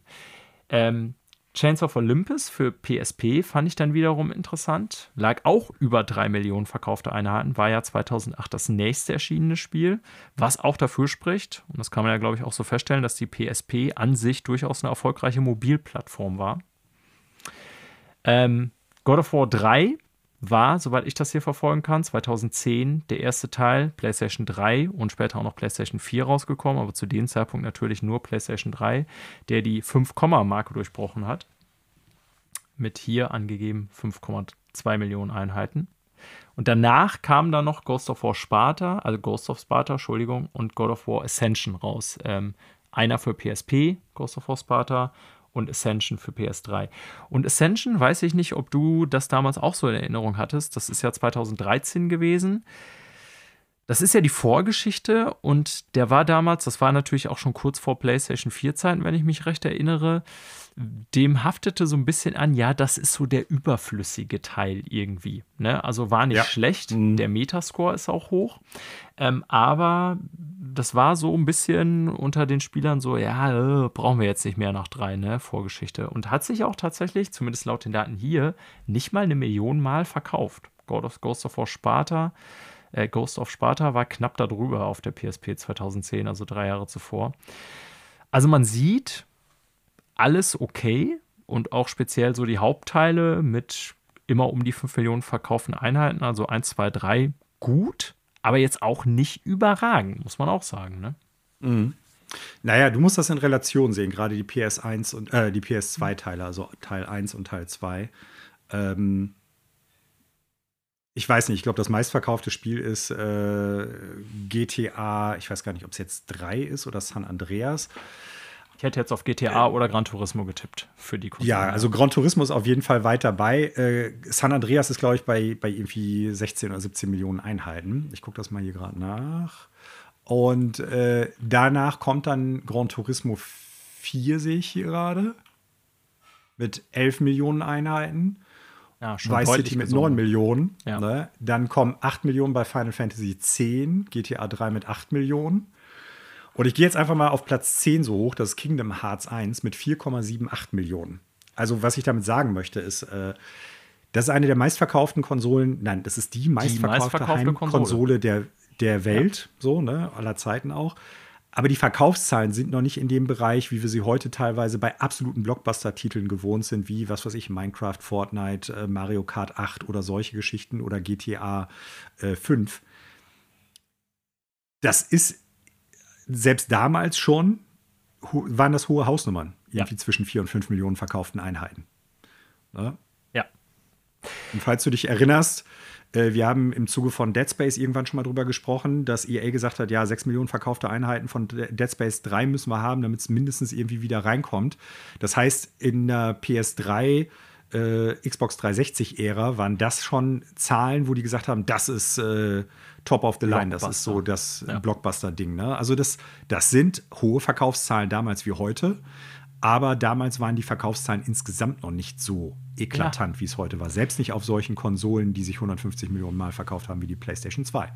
Und das also ist deshalb ja, das nochmal in Relation einfach. Ja, und das ist eine perfekte Überleitung zu dem, nämlich äh, ob des Releases von Ragnarok haben wir noch vor kurzem, irgendwie vor zwei, drei Wochen war es, nämlich offizielle Zahlen von Sony erhalten, beziehungsweise eine, eine ja, selbstbewerbende Marke, die ich durchaus dann beeindruckend fand, auch im Vergleich. Der 2018er Teil hat Sony nämlich bekannt gegeben vor kurzem, hat sich äh, bis dato natürlich äh, dann auf ja, PS4 als auch sozusagen PS5 verkauft, weil es gibt ja eine geportete Version, ist aber immer noch der PS4-Teil.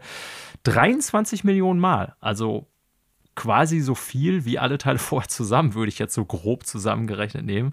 Also daran sieht man, dass 2018er tatsächlich ähm, ja ein Riesenhit für Sony war. Also wenn ich das richtig sogar sehe, sogar der am meisten verkaufte First-Party-Titel, den Sony je hatte, ähm, war bis äh, vor kurzem, glaube ich, noch Marvel Spider-Man aus demselben Jahr interessanterweise, auch 2018, was sich so um die 20 Millionen Mal verkauft hat oder 21 oder so, meine ich in Erinnerung zu haben. Ähm, wurde mittlerweile von God of War überflügelt. Und äh, daran sieht man tatsächlich, dass das im neuen Konsolenzeitalter für Sony, glaube ich, wichtiger denn je ist, die Marke. Mhm. Auf jeden Fall, weil es auch eine der Marken ist, die, sag ich mal, für das modernere Videospiel PlayStation Sony steht, im Sinne von, wir versuchen eine Narrative mit äh, auf den Weg zu geben, die in der Präsentation und in der Schreibe natürlich irgendwie herausragend ist. Äh, was ja so ein bisschen mit, mindestens mit Uncharted 2, Schrägstrich The Last of Us dann ja auch ähm, ja, so ein bisschen die Blaupause für viele Sony-Titel dann geworden ist. Ne? Ja. Also wenn man das jetzt mit Nintendo-Haustiteln vergleicht, da ist die Story oftmals sehr viel nebensächlicher oder hat einen kleineren Anteil im Vergleich zu den Sony-Teilen. Da ist dann viel mit Motion Capturing, mit Performance Capturing, mit äh, Sprachausgabe und so weiter und so fort. Mit Kameraperspektive wird da gearbeitet. Und äh, allein deshalb, glaube ich, ist das auch eine Serie oder eine, eine Spielserie, die sich bei Sony da gut diesbezüglich einreihen kann in sowas wie die Naughty Dog-Spiele. Und ich glaube, was man nicht vergessen darf, ist halt das, was wir eben schon gesagt haben. Kratos als mehr oder weniger eindimensionaler oder zweidimensionaler maximal Charakter aus den Originalspielen oder aus den ersten Teilen transformiert sich ja mit dem 2018er in ein sehr viel, ich sag mal, interessanteren, tiefgreifenden Charakter. Nicht nur dadurch, dass er jetzt einen Sohn hat, um den es geht, nämlich Atreus, sondern auch, weil es nicht mehr nur darum geht, er ist immer böse und sauer, weil ihm jemand ins äh, Frühstück gepinkelt hat, sondern er kann auch mehr Emotionen zeigen und auch viel, viel mehr Subtilität in bestimmten Sequenzen er, also erkennen lassen. So, ne? Und ja. das gepaart mit der damals wirklich absolut überragenden Präsentation auf technischer Ebene, aber halt auch mit der schauspielerischen Leistung der Hauptdarstellenden glaube ich, hat das dazu geführt, dass es einfach ein Titel ist, der jetzt mehr Leuten zugänglich gewesen ist. Ja. Ja, äh, glaube ich. sich auch. entfernt von, äh, wir sind jetzt nur, God of War ist nur Sex und Gewalt, zu, es ist noch ein bisschen Gewalt drin. Ob man das jetzt zu wenig oder zu viel jeweils gewesen ist, äh, muss jeder Mensch selber entscheiden. Aber äh, das hat viel mehr Leute dementsprechend, glaube ich, auch angesprochen. Stimme ich dir zu. Also Videospiele sind heute auch ein ganz anderes Geschäft und haben auch eine sehr viel höhere Verbreitung, ne? obwohl PlayStation mhm. 2 nach wie vor die bestverkaufte Konsole ist, würde ich schon sagen, dass das heute ein anderes Gewicht hat. Aber ich glaube auch, dass es wirklich an der Ausrichtung der Serie liegt, dass das erfolgreich ja. ist. Und das sieht man ja sehr gut an mir. Ne? Mein Interesse war damals an der Serie nicht besonders hoch, beziehungsweise ich fand die irgendwie immer unterhaltsam, aber auch ziemlich flach. So. Und das hat ist, sich ist so. definitiv geändert. Ähm, bevor wir jetzt endlich zum neuen Shit kommen, Manuel, eine letzte Sache, die mir noch aufgefallen ist, beziehungsweise ich hier notiert habe, ist, mir ist aufgefallen, äh, dass tatsächlich die Hauptteile, also 1, 2, 3, ne, auf PlayStation 2 und 3, als auch der 2018er Soft Reboot, inklusive jetzt Ragnarök, tatsächlich alle einen Metascore über 90 haben. Ähm, durchaus ja. beeindruckend. Ne? Also God of War selber, der erste Teil hat 94 damals einen Metascore gehabt, God of War 2 93, God of War 3 noch 92, also immer ein Punkt runter. Und God of War 2018 äh, sowie Ragnarök jetzt, wie wir letzte Woche schon besprochen haben, 94. Die, mhm. ich sag mal, Nebenteile auf PSP und so, Ascension und bla bla bla, die sind alle so im 80er-Bereich, aber man kann schon sagen, so die, die Hauptteile der Serie wirklich auch vom äh, auf Kritiker-Level, trotz der Kritikpunkte, die wir vorhin genannt haben, so flache Schreibe, eindimensionaler Charakter und so. Ähm, ich glaube auch aufgrund des immer mindestens soliden Gameplays und ob der bombastischen, bombastischen Präsentation äh, schon auch äh, Critical Darlings. Ne? Also kann man jetzt ja. nicht sagen, dass sie irgendwie äh, deswegen zerrissen wurden. Ganz im Gegenteil. Also alle wirklich Mitte 90er Bereich schon mhm. bemerkenswert. Ja, man, man muss, glaube ich, auf der einen Seite dann das in die Zeit zurück irgendwie äh, versetzen und äh, gucken, wie haben Videospiele da auch auf narrativer Ebene funktioniert, beziehungsweise wie ist bemessen worden, ob eine Story gut ist. Und äh, ist ich glaube, man richtig. kann schon sagen, dass ja. zum Beispiel God of War 1 und auch teilweise Teil 2 durch die bombastische Präsentation, die wirklich auch auf technischer Ebene total gut ist, über viele Schwächen damals hinwegtäuschen konnte, was die Story betrifft und die Schreibe und die Dialoge und die Charakterisierung der einzelnen Protagonisten. Ähm, so, ne? weil das war schon State of the Art, wenn nicht sogar noch mehr. Also so ähnlich wie es Metal Gear Solid vielleicht auf der PlayStation 1 gewesen ist, das hat sich dann mehr oder weniger in solche Sachen rein eingereiht. Äh, die, die eigentliche Story, die eigentlichen Dialoge, um die es geht und so, das hat da drüber hinwegtäuschen können. Und heutzutage muss man sagen, ist es sehr viel leichter, ich sag mal, Story zu transportieren und dementsprechend muss da auch ein bisschen mehr kommen. Weil wenn du die gleiche Story mit den gleichen Dialogen heutzutage irgendwie bringen würdest, dann würden die Leute das machen, was sie bei Bayonetta gemacht haben. Nämlich sagen, ja, ey, ist total lächerliche Story. Ja, wahrscheinlich. Na? Ja, das sind so noch ein paar Zahleneinschätzungen, die ich zu Verkaufszahlen und Metascore hier äh, hinterlassen sollte, wollte, nicht sollte. Ähm, fand ich ganz interessant was ich, habe ich ja selber erst in der Recherche jetzt gelernt. Also mir mhm. war schon klar, dass sie gut bewertet sind, aber auch so Verkaufszahlen und so fand ich äh, interessant, das mal zu hören, zu sehen. Ich hoffe, ihr auch, liebe Zuhörende. Ja. So, jetzt müssen wir natürlich aber über das große neue Ding sprechen. Müssen wir. Und ich glaube, wir bleiben ohne Story-Spoiler. Das haben wir uns, glaube ja. ich, darauf geeinigt, weil du bist auch, glaube ich, weiter als ich. Ein bisschen, ja. Also man muss vielleicht erstmal dazu sagen, God of War Ragnarok, äh, wir haben es beide noch nicht durch. Absolut. Ich glaube, nee, äh, Wie viele Stunden man kann schon, ich glaube, zehn oder zwölf. Okay, also ich habe hab die Tage mal nachgeguckt, ja. so spoilerfrei irgendwie, wie viele Kapitel es gibt. Und ich glaube, ich bin jetzt bei vier, beim vierten Kapitel müsste ich ungefähr sein, oder das fünfte vielleicht schon. Das ist ein bisschen schwierig nachzuvollziehen, aufgrund einer Sache, die das Spiel narrativ und gameplay technisch macht, auf die wir jetzt nicht eingehen können. Ja. Mm. Also ich glaube, ich bin so ein Drittel ungefähr durch. Okay. Ja, ist so do, doch länger, das habe ich aber ungefähr. auch schon gesehen, vorher auch in Reviews als 2018er. Das ist mhm. auch jetzt schon mein Gefühl. Weil, wie gesagt, so acht Stunden habe ich und ich habe das Gefühl, dass ich die Story jetzt gerade erst so in Gang gesetzt habe, mehr oder weniger. Ja.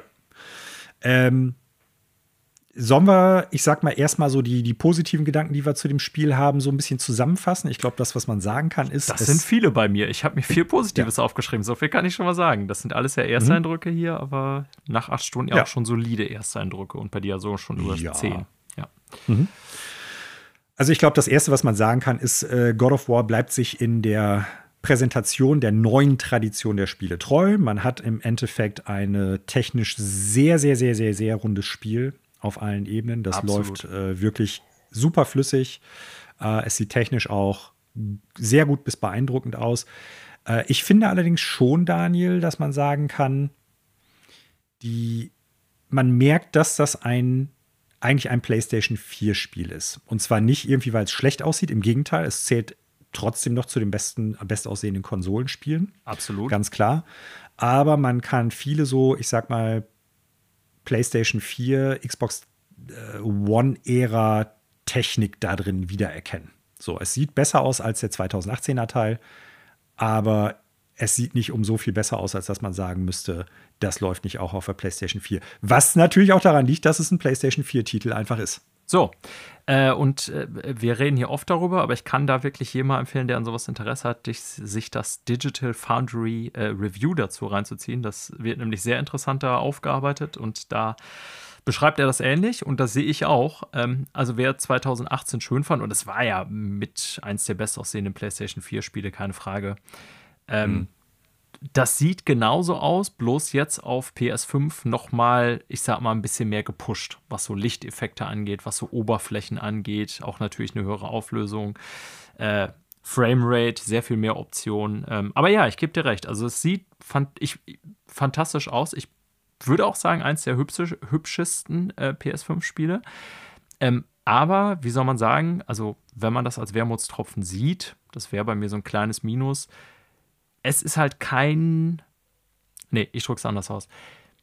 Es ist eine noch hochwertigere Version eines ähm, guten PS4-Spiels und das sieht man durchaus. Ne? Also nochmal, das klingt jetzt wirklich ein bisschen zu kritisch, glaube ich, weil es sieht schon krass aus, so teilweise die Vistas und so, wenn man sich so umguckt, was ich bisher gesehen habe. Mhm. Ähm, das ist schon beeindruckend, aber ich, ich gebe dir recht, äh, weil ich 2018 halt auf der PS4 gespielt habe. Es ist eine Version davon, nur noch hübscher.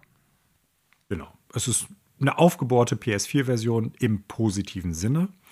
Es ist aber kein, also mit Abstand nicht vergleichbar mit sowas wie zum Beispiel Demon's Souls als PS5-Exklusivtitel. Interessant, ähm, wenn ich das da das, eben kurz ein. Achso, Entschuldigung, mhm. ich wollte nicht, nicht mit einem ja, Satz unterbrechen. Damit man, damit man sich das vielleicht so ein bisschen vorstellen kann. Ne? Ja. Also ich glaube, wenn wir noch einen God of War-Titel kriegen sollten auf der aktuellen Konsolengeneration, also PlayStation 5, dann glaube wird der noch nicht, um ja. Längen besser. Ich glaube es auch nicht wegen der Entwicklungszeit und wegen der Dauer ja. von der Entwicklung solcher Spiele. Aber dann würden wir definitiv noch mal, behaupte ich jetzt mal, teilweise Sachen sehen, die wirklich auf technischer Ebene uns noch mal die Schuhe ausziehen. Ja.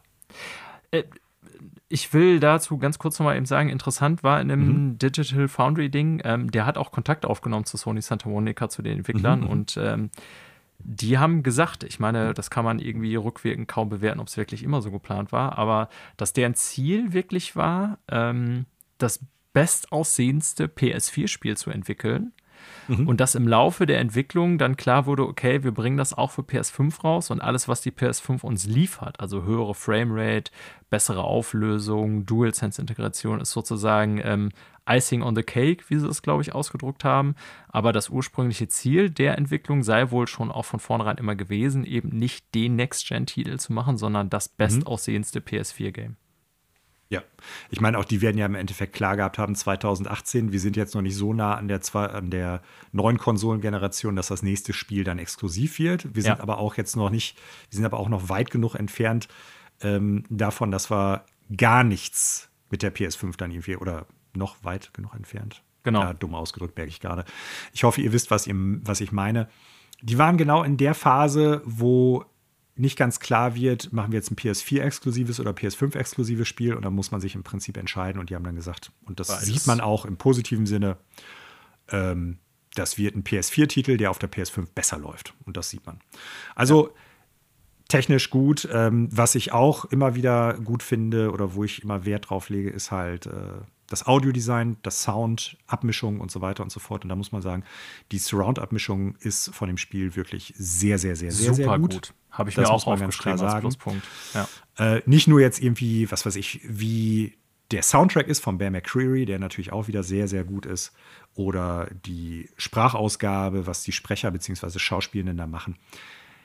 Es ist wirklich die, die schnöde Abmischung, die gut funktioniert. Ne? Also auch im Surroundfeld, aber auch untereinander Soundeffekte, Musik und Sprachausgabe. Ähm, das ist sehr gut. Jetzt hast du schon ganz viele Punkte angesprochen, die ich mir quasi getrennt aufgeschrieben habe. Also einmal so der, die Grafik an sich. Äh, Surround Sound, mhm. Abmischung habe ich mir auch aufgeschrieben. Ähm, ich habe es bewusst auch eigentlich nur über meine Surround-Anlage im Wohnzimmer gespielt. Ist wirklich richtig mhm. gut und man denkt, ja, ist ja immer so heutzutage. Nee, ist nicht immer so. Mhm. Nee. Ähm, Musik fand ich super gut eingesetzt in bestimmten Szenen. Oft auch unauffällig, gebe ich zu, aber Musik mhm. darf auch unauffällig sein in Videospielen. Aber in genau. ein paar Szenen, die ich in Erinnerung habe, war es wirklich sehr gut und passend eingesetzt.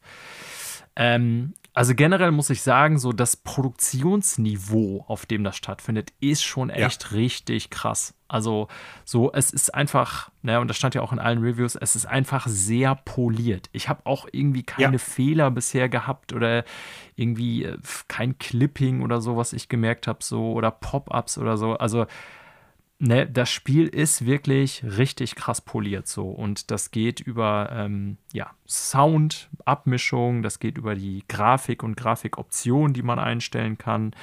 Ähm, das geht über das, was die Voice Actors in Klammern Voice, also natürlich auch richtig Actors, also im Sinne von haben das per Blue oder Greenscreen eingespielt. Also man sieht richtig die Production Values von dem, was einem da auf den Film, äh, auf, den, äh, auf die Leinwand gezaubert wird. Und das finde ich durchaus äh, durchweg im positiven Sinne. Ja, sehe ich auch so. Ja, also das, das ist eine Sache, über die man überhaupt nicht meines Erachtens nach debattieren kann. Man sieht, da ist Wissen, Handwerkskunst, aber auch immenses Geld reingeflossen. Ja, definitiv. Ja, ähm, ich weiß nicht. Also klingt jetzt ein bisschen blöd. Ich finde das Spiel bisher gut. Jetzt kommen wir zur Einschätzung. Jetzt kommt zum Interessanten. Ja, pass auf. ja. Warum ich das jetzt so anfange, ist, weil ich habe durchaus auch Kritikpunkte an dem Spiel. Ja. Ähm, das ist ein, also ein sehr gutes Videospiel, das es aber tatsächlich nur bedingt schafft, was mich echt verwundert, weil ich den 2018er Teil gut fand, so richtig mitzunehmen. Weißt du, also es gibt so Momente, wo du Videospiele spielst.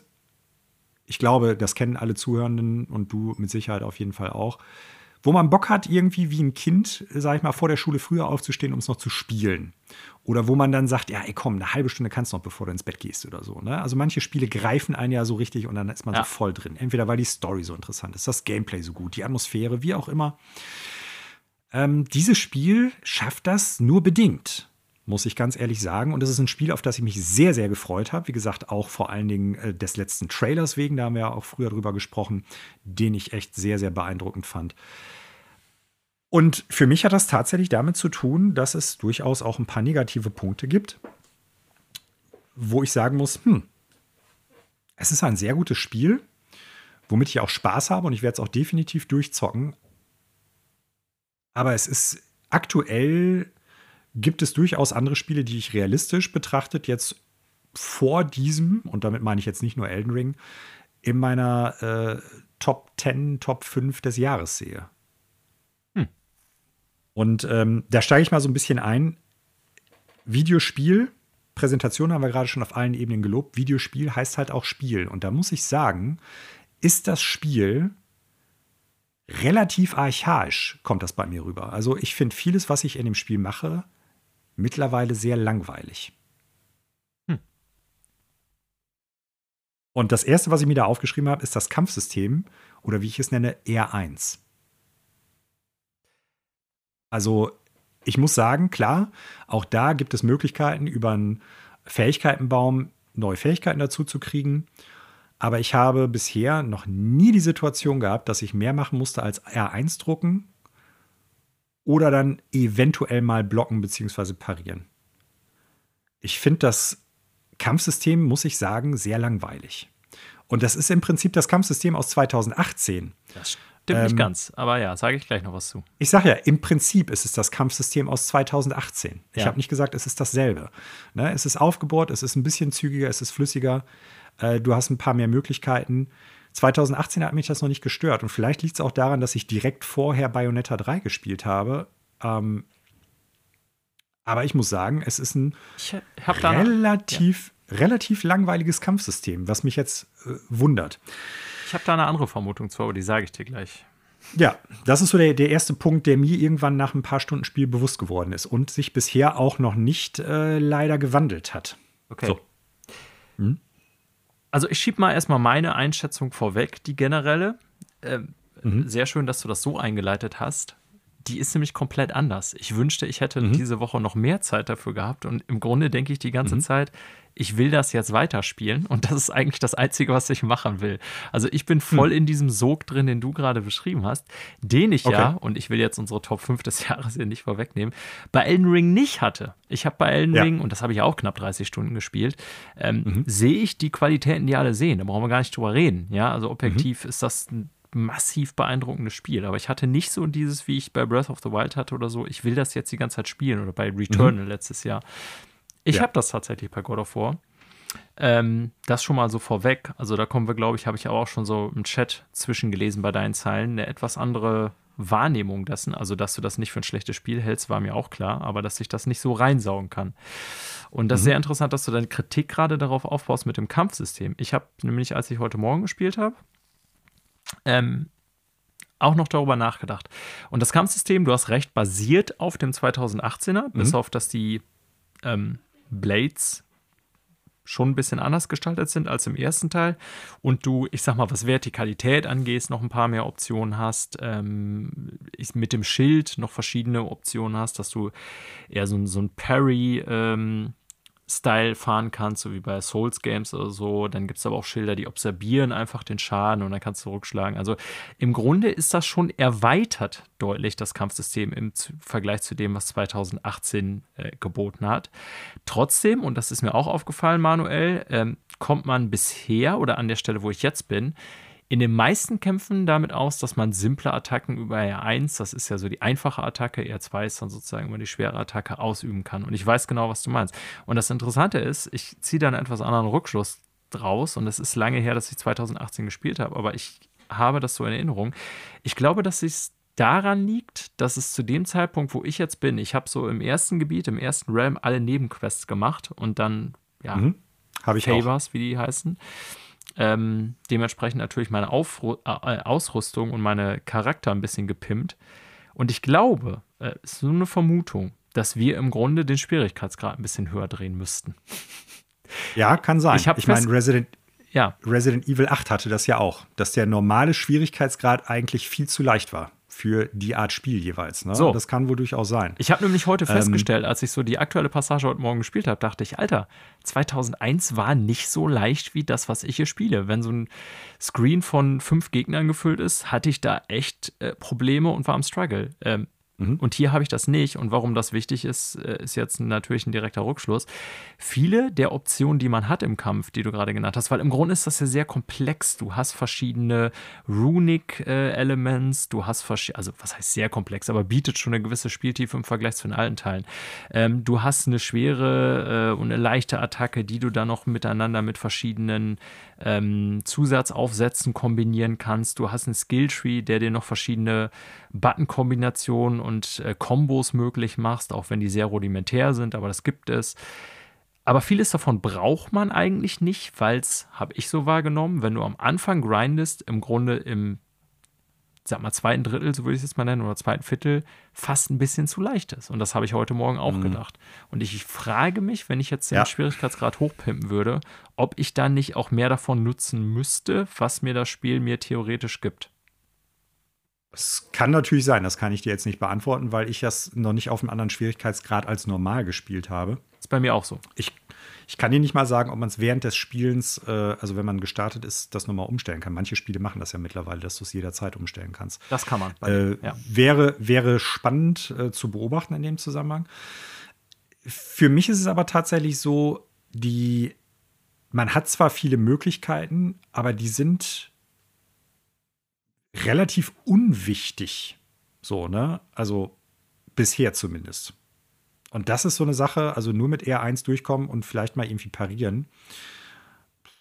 Das ist, weiß ich nicht, gepaart mit dem, mit dem Kampfdesign an sich, weil es ist ja, ich sag mal, im weitesten Sinne hat man ja kleine Kampfarenen. Es wechselt sich ja immer ab. Genau. Äh, so eigentlich so man hat so Style, die neuen Doom-Teile, dass du in so einen Arena-Bereich kommst. ja, so ein bisschen, genau. Ja.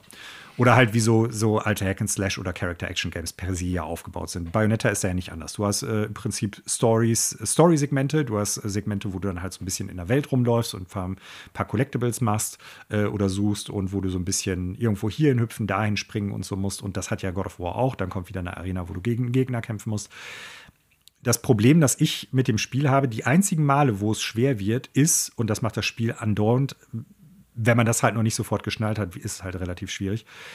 Die Kampfsegmente funktionieren in der Regel immer so: die schmeißen dir zwei oder drei Gegner in deinem Sichtfeld hin. Die fangen an, dich anzugreifen. Dann hast du die ersten ein oder zwei fertig und hinter dir spawnen welche. Grundsätzlich spawnen neue Gegner immer ja. außerhalb deines Blickfeldes. Und die Kamera ist halt äh, so aufgestellt, dass man im Endeffekt dann irgendwie sagen muss: Ja, gut, okay, äh, ich drehe die jetzt, weil hier kommen jetzt automatisch gleich irgendwelche Gegner an ja, also wie gesagt, das ist so ein bisschen, ein bisschen dröge. Das kann ich mir besser vorstellen und würde es mir auch ein bisschen äh, besser, abwechslungsreicher wünschen. Ähm, das ist so der, der erste Punkt, wo ich dann irgendwie gesagt habe, hm, irgendwie archaisches oder zumindest äh, für mich wenig packendes Design, was das Gameplay betrifft.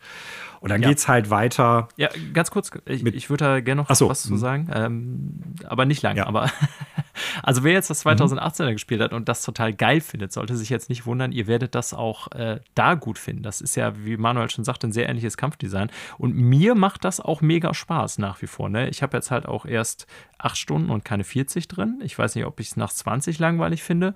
Ähm, aber mir macht das Core-Gameplay genauso, also das Kampf-Gameplay wie beim 2018er, echt mega viel Spaß. Ähm, aber ich weiß, woher dein Gedanke kommt. Ähm, bei mir ist es nämlich auch mhm. so, wie gesagt, nach dem ersten Realm, also um das nochmal klarzustellen, ich habe im ersten teilweise ordentlich auf die Fresse bekommen äh, und bin auch gestorben an verschiedenen Stellen, wo ich dachte, okay, ich bin noch nicht so weit, den Typen hier niederzumachen. Aber mir ist das explizit mhm. aufgefallen danach, als ich dann einmal so die ähm, Favors und Side Missions zum ersten gemacht hatte wirkte ich irgendwie deutlich stärker im nächsten Abschnitt, nachdem ich meine ganzen XP investiert hatte und Ausrüstung verbessert hatte. Und da kam mm, mir heute mm. Morgen echt schon der Gedanke, hm, vielleicht müsste ich den Schwierigkeitsgrad mal hochstellen, damit ich auch wirklich die äh, Varianz, die das Gameplay bietet, nutzen müsste. Aber hm. Ja, nochmal, an sich macht mir das nach wie vor mega Spaß. Ich habe da noch Bock drauf. Aber ähm, ich kann deinen Gedanken trotzdem verstehen. Sorry, aber jetzt wolltest du noch einen hm. zweiten Punkt ansprechen, der dir so ein bisschen bitter aufgestoßen ist. Ja, weil das, was ich eben kritisiert habe, was, was das Kampfsystem betrifft, äh, betrifft leider auch die restlichen Gameplay-Aspekte. Ne? Also, das äh, geht da weiter, ich sag mal man hat so Uncharted-mäßige Kletterpassagen, die jetzt nicht super lang sind, aber im Prinzip echt keinen Spaß machen, muss ich ganz ehrlich sagen. Wir haben früher schon mal drüber gesprochen, so dieses Klettersystem von Uncharted ist nicht das Beste. Ähm, du hast halt überall die Zeichen, wo du hinspringen darfst. Und ich weiß gar nicht, ich glaube, das muss der langweiligste Job der Welt sein. Die Person, die jetzt in God of War dann halt ähnlich wie bei Horizon oder Uncharted durch die Welt läuft und dann alle Klippen, Vorsprünge und sonst wo, wo du irgendwie runter, hoch oder wegspringen kannst, dann irgendwie markieren musst. Ja. Ähm, weiß ich nicht. Also, das ist so. Ich habe keine Lösung dafür, wie man, was man da stattdessen machen könnte oder sowas. Ich kann dir nur sagen, ich finde das sehr langweilig. Und die Level an sich, durch die man sich dann, ich sag mal, so ein bisschen durchkämpft oder durchläuft, variieren zwischen zwei so Stereotypen. Das eine sind so Schlauchlevel, ne? also wirklich ein ganz klarer Pfad und da hast du halt links irgendwie eine kleine Nische oder eine Ecke, wo dann halt eine Truhe drin steht, aber im Prinzip läufst du dem Schlauch entlang. Und dann kommen halt so abwechselnd Passagen wieder, äh, die dann offen sind. Ich glaube, White Linear nennt man das. Also so ein bisschen Open World, aber jetzt nicht riesig oder groß. Und da drin hast du dann einzelne, ja fast schon buchstäbliche Inseln mit Gameplay ähm, was weiß ich, dann hast du hier eine Kampfarena, dann ziehst du irgendwie ein paar Meter weiter, dann hast du da irgendwie ein kleines Puzzle. Und das ist alles, also das, das kommt für mich nicht zu einer interessanten Welt zusammen. Und der erste Teil hatte das auch schon, bloß ein bisschen anders. Im ersten Teil gab es im Prinzip eine zentrale große Welt, ne, diesen See der Neun oder ich weiß gar nicht mehr, wie der heißt, mit dem Tempel in der Mitte. Den gibt es auch wieder im zweiten Teil jetzt. Aber die haben in den anderen Arealen auch noch mal kleine Segmente, die so offener und Open-World-artiger sind. Und äh, das funktioniert für mich tatsächlich so nicht wirklich. Also das ist finde ich teilweise recht langweilig, da dann auf der Suche nach irgendwelchen Abenteuern oder Gameplay-Momenten zu gehen. Und das finde ich irgendwie sehr schade. Also, alles, was das Spiel macht, macht es auf einem funktionierend hohem Level. Aber nichts davon kann mich so richtig mitnehmen oder packen. Ja, es das äh, ist leider so. Und das Spiel muss ja nichts neu erfinden. Nee. Das muss ich ganz klar sagen. Ne? Also im Sinne von, äh, die müssen jetzt irgendwie das Rad neu erfinden. Ich glaube, wenn ich jetzt so, ich müsste den 2018er Teil noch mal reinschmeißen. Ich glaube, damals bin ich positiv überrascht gewesen, was so den, äh, den Wechsel vom alten God of War zum neuen God of War so betrifft. Ja. Ne? Und äh, habe da unter Umständen dann auch, ja, vielleicht, ich sag mal, etwas weniger kritisch auf einige Aspekte geguckt. Und ich glaube, dass das vielen Leuten so gehen wird, ähm, weil der große Wow-Effekt mhm. des Neuartigseins und das geht auch alles besser als damals God of War war, das 2018 ja hatte, ähm, den hat dieser Teil natürlich nicht mehr, dieser Vorteil. Ne? Und ich verstehe auch genau, was du meinst. Ähm, also, ich bin jetzt auch nicht enttäuscht, dass wir nicht irgendwie über Ragnarok äh, irgendwie die ganze Zeit hier auf höchstem Niveau reden und was für eine Revelation das ist und wie geil und bla bla bla. Also, für mich ist das ein super geiles Videospiel. Es wird auch mhm. ziemlich weit oben in ähm, meinen Top 5 des Jahres auftauchen. Das weiß ich jetzt schon, da bin ich mir ziemlich sicher. Ähm, mhm. Nur um das nochmal so ins Verhältnis zu setzen. Aber ich, ich, ich also ich kann das äh, nicht, aber ich kann das durchaus verstehen, was du meinst, denn das ist ein Videospiel. Und diese Videospielelemente sozusagen, also dieses, was so Leveldesign angeht und so weiter und auch die Restriktion dessen, merkt man da einfach. Ne? Also ich, ich weiß genau, was mhm. du meinst, wenn du sagst, so, es gibt hier diese Passagen, da weiß ich, ähm, hier ist dann so irgendwie der narrative Bereich, dann gehe ich hier in die äh, Kampfarena, dann gibt es so ein paar schlauchige Passagen, wo so Environmental Story Storytelling nebenbei auch stattfindet und so ein paar Eye-Catcher und so ähm, man sieht die Struktur des Spiels sehr gut. Und das ist auch vielleicht ein Unterschied zu Elden Ring, sag ich jetzt mal. Ne, nicht, dass das deswegen weniger meisterhaft ist oder irgendwie, also das alles, mhm. was da so handcrafted ist an Umgebung und so, das ist wirklich schon richtig krass beeindruckend, finde ich, weil es einfach auch technisch so beeindruckend ist. Ähm, mhm. Und diese Showpieces so mit irgendwie gigantischen Lebewesen und so, die kann halt irgendwie Santa Monica oder die God of War Serie einfach, finde ich nach wie mhm. vor. Mhm. Ähm, aber mhm. ich verstehe trotzdem, was du meinst, weil im Grunde ist es ein God of War Game. ja, und ähm, man, man sieht diese ähm, äh, Gameplay-Elemente einfach so. Ich finde das aber, glaube mhm. ich, einfach weniger abträglich als du. Und ich kann mir auch mhm. durchaus vorstellen, dass es damit zu tun hat, dass eben dieser 2018er Wow-Effekt, weil du warst ja vorher auch kein Riesenfan der Serie, eben nicht mehr da ist jetzt beim Nachfolger. Ja, äh, ja und nein. Also ich weiß noch, dass ich einige Kritikpunkte durchaus, die ich jetzt habe, auch beim 2018 hatte, wie zum Beispiel dieser, dieser große See, auf den du dich ja, den äh, ja auch viele hatten. hin und her bewegst. So, ne? Und vielleicht, falls du dich daran erinnerst, wir haben damals, da gab es ja den Podcast noch nicht darüber gesprochen. Und das war auch damals schon ein Kritikpunkt bei mir, ne? Dass äh, diese offenen Areale nicht unbedingt äh, das Spiel oder die Serie an sich jetzt bereichern. Aber man muss es halt drin haben, weil Open World ist the shizzle to have, so ja. quasi. Und ähm, klar, man hat im Endeffekt so davon abzweigend damals Schläuche gehabt, mehr oder weniger. Und das war so ein bisschen ja der Kit, der die einzelnen Teile der Welt so zusammengehalten äh, hat, zumindest in, dem, in, dem, in der einen Welt, in der man sich auffällt. Ja. Ähm, für mich ist so der, der, der Vergleich mit Elden Ring weiß ich nicht, ob das wirklich geht. Ich würde es tatsächlich mit God of War einfach vergleichen und daran festmachen, was, was ich denke, wo es ein bisschen für mich fehlt. Denn du hast an dem Punkt, wo ich bin, oder ich habe an dem Punkt, wo ich bin, unglaublich viele Passagen, wo du im Prinzip einfach nur teilweise im Schneckentempo hinter jemandem herlaufen musst, durch einen Schlauch, damit irgendwie Story Exposition kommt. Also wo dir dann die Welt um die Ohren geschlagen wird. Ja, und dieser Charakter hat das gemacht und der Charakter hat das gemacht und deshalb musst du jetzt das machen. Und äh, das muss jetzt so und so passieren und äh, das müssen wir jetzt auf jeden Fall auf der und der hin, auf dem und dem äh, Punkt jetzt irgendwie machen. Und das Gameplay beschränkt sich buchstäblich über 10 oder 15 Minuten teilweise nur damit, hinter einem Charakter herzulaufen, dann hast du dazwischen eine Kampfarena und dann geht's weiter. Ja, das stimmt. Das ist mir auch im zweiten Abschnitt, und den ich jetzt inhaltlich nicht nennen will, aufgefallen. Da ist das eigentlich so ein kurzer Storytelling-Abschnitt. Also, so, ne? ja, und der ist meines Erachtens nach weder kurz noch ist der interessant. Weder von der Story noch von den Gameplay-Aspekten. So, ne? Dann musst du bestimmte Sachen da aufheben. Ja, ja, also, ja. Wie gesagt, und das kommt, das kann sein, dass das alles noch Fahrt aufnimmt. Ich bin ja noch nicht durch. Aber bis zu dem Punkt, wo ich gespielt habe, muss ich sagen, ist das wirklich dröge. Und God of War, die alte Serie, bei allem, was da lächerlich war, auch was die Schreibe betrifft oder so, muss man dem Spiel zugutehalten, das bietet dir Spektakel um Spektakel Adrenalin. um Spektakel. So, ne?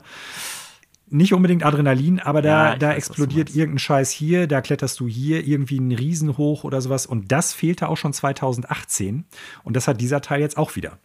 Und ich finde es absolut okay, dass die halt sagen, die neue, das neue God of War muss sich auch mal Zeit nehmen können für Story, für Charakter, für ruhige Momente. Ja. Und da gibt es auch ein paar richtig coole Momente jetzt im neuen Teil. Auf jeden ne? Fall. Ich sag nur, ja das Intro finde ich saugut, auch wenn das noch gar nicht wirklich spektakulär ist. Und das, was dann passiert, wenn du in der Hütte wieder ankommst, und da will ich jetzt aus Spoilergründen nicht drauf eingehen, ist recht emotional aufgezogen. Finde ich super, funktioniert. So, und das hat das Spiel zwischendurch, ganz, ganz klar. Aber äh, es hat einfach auch viel Füllmaterial, was meines Erachtens nach echt langweilig ist und keine Bereicherung für die Serie. Und das ist so an dem Punkt befinde ich mich jetzt gerade. Das ist alles auf höchstem Niveau, aber das ist auf höchstem Niveau langweiliger Content, der mir da manchmal präsentiert wird. Und das finde ich ein bisschen schade. Ja, tue ich. Und ich werde es ziemlich sicher durchspielen. Ja. Und ich muss auch sagen, wenn das so bleibt, wie es jetzt ist, kann ich dem Spiel nur attestieren, es ist ein sehr gutes Spiel nur in Aber Klammern. So, und das ist jetzt der entscheidende Unterschied. Das ja. ist ja alles, hast du auch schon betont, jammern auf wirklich hohem Niveau. Ne? Also man kriegt ja, hier echt ein saugutes Videospiel. Aber ja, ich, mhm. ich, ich verstehe genau, was du meinst. Mich stört das nur einfach nicht, beziehungsweise ich bin voll drin ja, und okay. voll Bock, das weiterzuspielen. Genau. Ja, ja. Aber ne, zum Beispiel dieser zweite Abschnitt, ich weiß genau, was du meinst. Da läuft man durch und es wird so nebenbei Story erzählt, dann kämpft man hier. Und da dachte ich auch noch, das ist eigentlich, ehrlich gesagt, äh, so ein bisschen Naughty Dog Erzählweise. Die haben auch immer wieder ja, genau. diese langen Abschnitte, so wie bei Last of Us 2, wo ultra viel Arbeit, bin ich 100% sicher, in die Umgebung gesteckt wird und wie das alles aussieht. Aber im Grunde läuft man da einmal durch und es wird nebenbei eine Geschichte erzählt durch Konversationen mit Charakteren. Ähm, das ist ein Walking Simulator. Genau, dann. so. Und wo mhm. ich dann dachte, okay, das ist krass, dass sie so viel Arbeit in diesen Abschnitt gesteckt haben, denn im Grunde passiert hier nicht viel. Ne? Und ich glaube auch schon, dass der zweite Teil mehr Längen hat als der erste. Ähm, glaube ich, weil ich erstens in Reviews es gelesen habe und weil es halt auch einfach viel länger ist als Spiel, so von der Spielzeit her. Das kann man ja mm. ablesen bei mm. äh, How to Long to Beat und so weiter.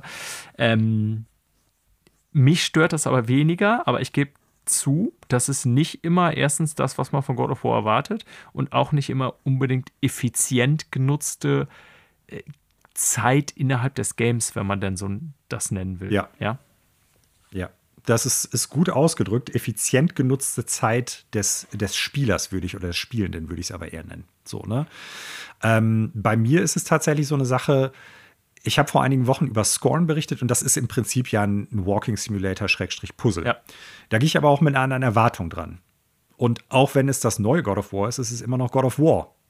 So, wenn God of War was weiß ich, jetzt wieder ein Reboot hat und in der ägyptischen Mythologie spielen würde oder keine Ahnung wo und es wären dann ein, äh, ein Tetris-artiges Puzzlespiel, da würde ich dem auch ankreiden, ja, ey, wo ist hier jetzt noch God of War drin? Ja.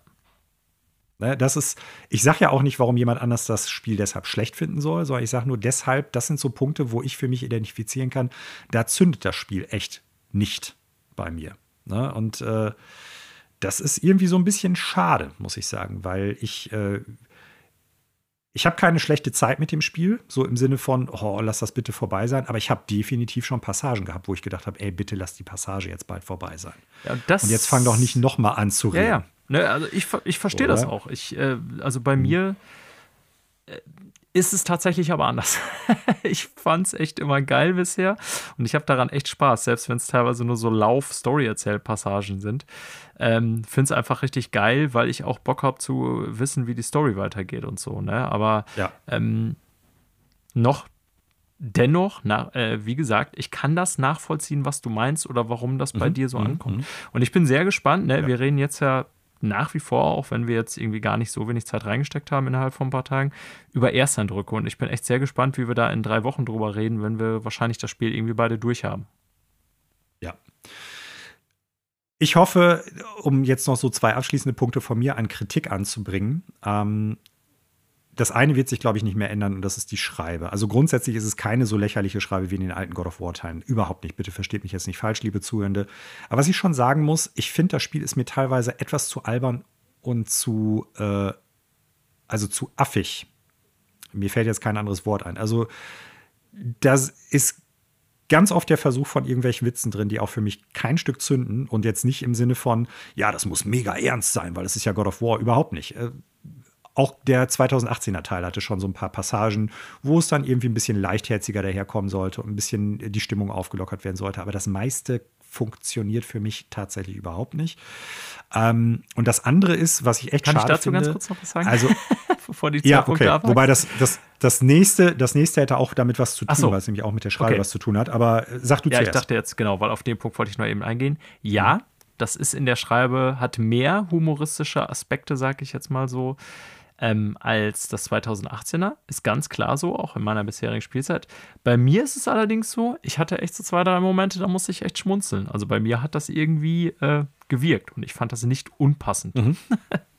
Also ich möchte jetzt auch nicht sagen, dass ich die ganze Zeit äh, so stoisch wie Kratos davor sitze und nicht äh, auch nur eine Mine verziehe, wenn da ein Witz gerissen wird. Überhaupt nicht. Aber es kommt wirklich, so alle zwei Meter hast du so einen Spruch oder so einen Witz. Darum geht es mir. Mir geht es nicht darum, dass ich sage, Passagen, ich habe ja. da nicht auch mal, dass ich da nicht auch mal gelacht habe, aber da sind so einige Charaktere drin und da kommen auch später noch ein paar. Das ist nur dafür da, Comic Relief zu bieten und irgendwelche, ja, ich sag mal, äh, Wortwitze anbringen zu können und so. Und äh, also das ist ein bisschen. Es stellt sich bei mir halt aufgrund der Art und Weise, wie das Spiel auch strukturiert ist und das Gameplay, das ich gerade schon kritisiert habe, gepaart mit halt dieser äh, Schreibe echt noch gar kein Gefühl von epischem Abenteuer ein. Und das hat der 2018er Teil, auch wenn es im Kern nur um die Reise ging, um die es ja, Ja, die Asche äh, zu storytechnisch da halt verstreuen, ging. ne? Ne? Äh, das hat der Teil schon hingekriegt. Und das ist so ein bisschen so, wie ich sag mal, die ersten Marvel Cinematic Universe Filme verglichen mit den heuteren, heutigen. Es ist noch nicht, noch nicht im Ansatz so lächerlich wie die letzten Marvel-Filme, was die teilweise an Klamauk und Witz da reinbringen. Aber so dieser, dieser vermeintliche Schritt, den, den glaube ich da schon irgendwie drin zu sehen, dass sie gesagt haben, ey komm, das muss auch mal ein bisschen witziger sein. Und hier haben wir noch einen guten Spruch geschrieben, der muss damit rein. Und das zündet bei mir nicht. Und das Zweite, was das auch ein bisschen verhindert, dass ich äh, so das Gefühl habe, ich bin auf einer epischen, auf einem epischen Abenteuer, ist tatsächlich so die Schreibe der Dialoge, was Fluchwörter betrifft. Also komm, kam schon mehrmals Fuck und Shit und sowas drin vor und weiß ich nicht, also Ja, das ist ein bisschen Klar, unpassend, ist ein Fantasy, aber ich finde die ist ein Schreibe Fantasy-Setting. Ja. Im Sinne von, ich weiß nicht genau, wie die da sprechen müssten. Ne? Und ich will damit auch nicht sagen, äh, so hätten, äh, was weiß ich, äh, so hätte Snorri oder wie er heißt, der die, die, äh, die Edda geschrieben hat, so hätte der sich ausgedrückt oder so. Aber da kommt schon sehr häufig so, oh shit, shit, shit, shit, shit. Oder äh, fuck yourself, bla bla bla. Ich kann es nicht mehr genau wiedergeben, aber solche Wörter kommen darin vor. Und die passen für mich nicht in so ein, in diese Art von Fantasy-Setting rein und reißen mich jedes Mal da auch ein Stück weit raus. Das ist eine persönliche Sache. Viele andere Leute wird das gar nicht stören. Und sicherlich werden auch äh, Götter fluchen und mit Sicherheit werden auch Skandinavier vor knapp 1000 Jahren geflucht haben oder so. Gar keine Frage. Aber das ist so ein bisschen. Äh, da könnte man vielleicht auch statt Shit verdammt sagen oder sowas. Und es wird das Gleiche rüberkommen. ist mir bei Fuck auch sprechen aufgefallen, oftmals- aber äh, die sprechen- nicht gestört. die sprechen so, ich sag mal, wenn du die Story in die heutige Welt, in die heutige Zeit transportieren würdest, mit allem, was dazugehört, auch mit dem Übernatürlichen, dann würde ich sagen, ja gut, die Leute heute sprechen so und das passt auch zum Setting. Äh, da weiß ich nicht, passt das nicht so richtig rein. Das ist so, das ist so, so Kleinigkeiten, wie gesagt, die sich aneinander reihen, wo ich dann sagen muss, ja, das ist mit Sicherheit ein sehr gutes Spiel, aber für mich zündet das nicht so, wie ich es mir erhofft hätte. Ja. Ja, ich, äh, ja, ja. Also Punkt mit der Sprache ist mir auch aufgefallen, dass sowas wie Fuck da eher komisch drin ist. Ich finde aber tatsächlich auch die Charakterschreiber an vielen Stellen trotzdem ziemlich gut, ehrlich gesagt. Aber ähm, ja, ist halt Ja. unterschiedliche, äh, ich sag mal, Wahrnehmung von Warte mal, Punkten. bis du mehr von Atreus gehört hast, ne?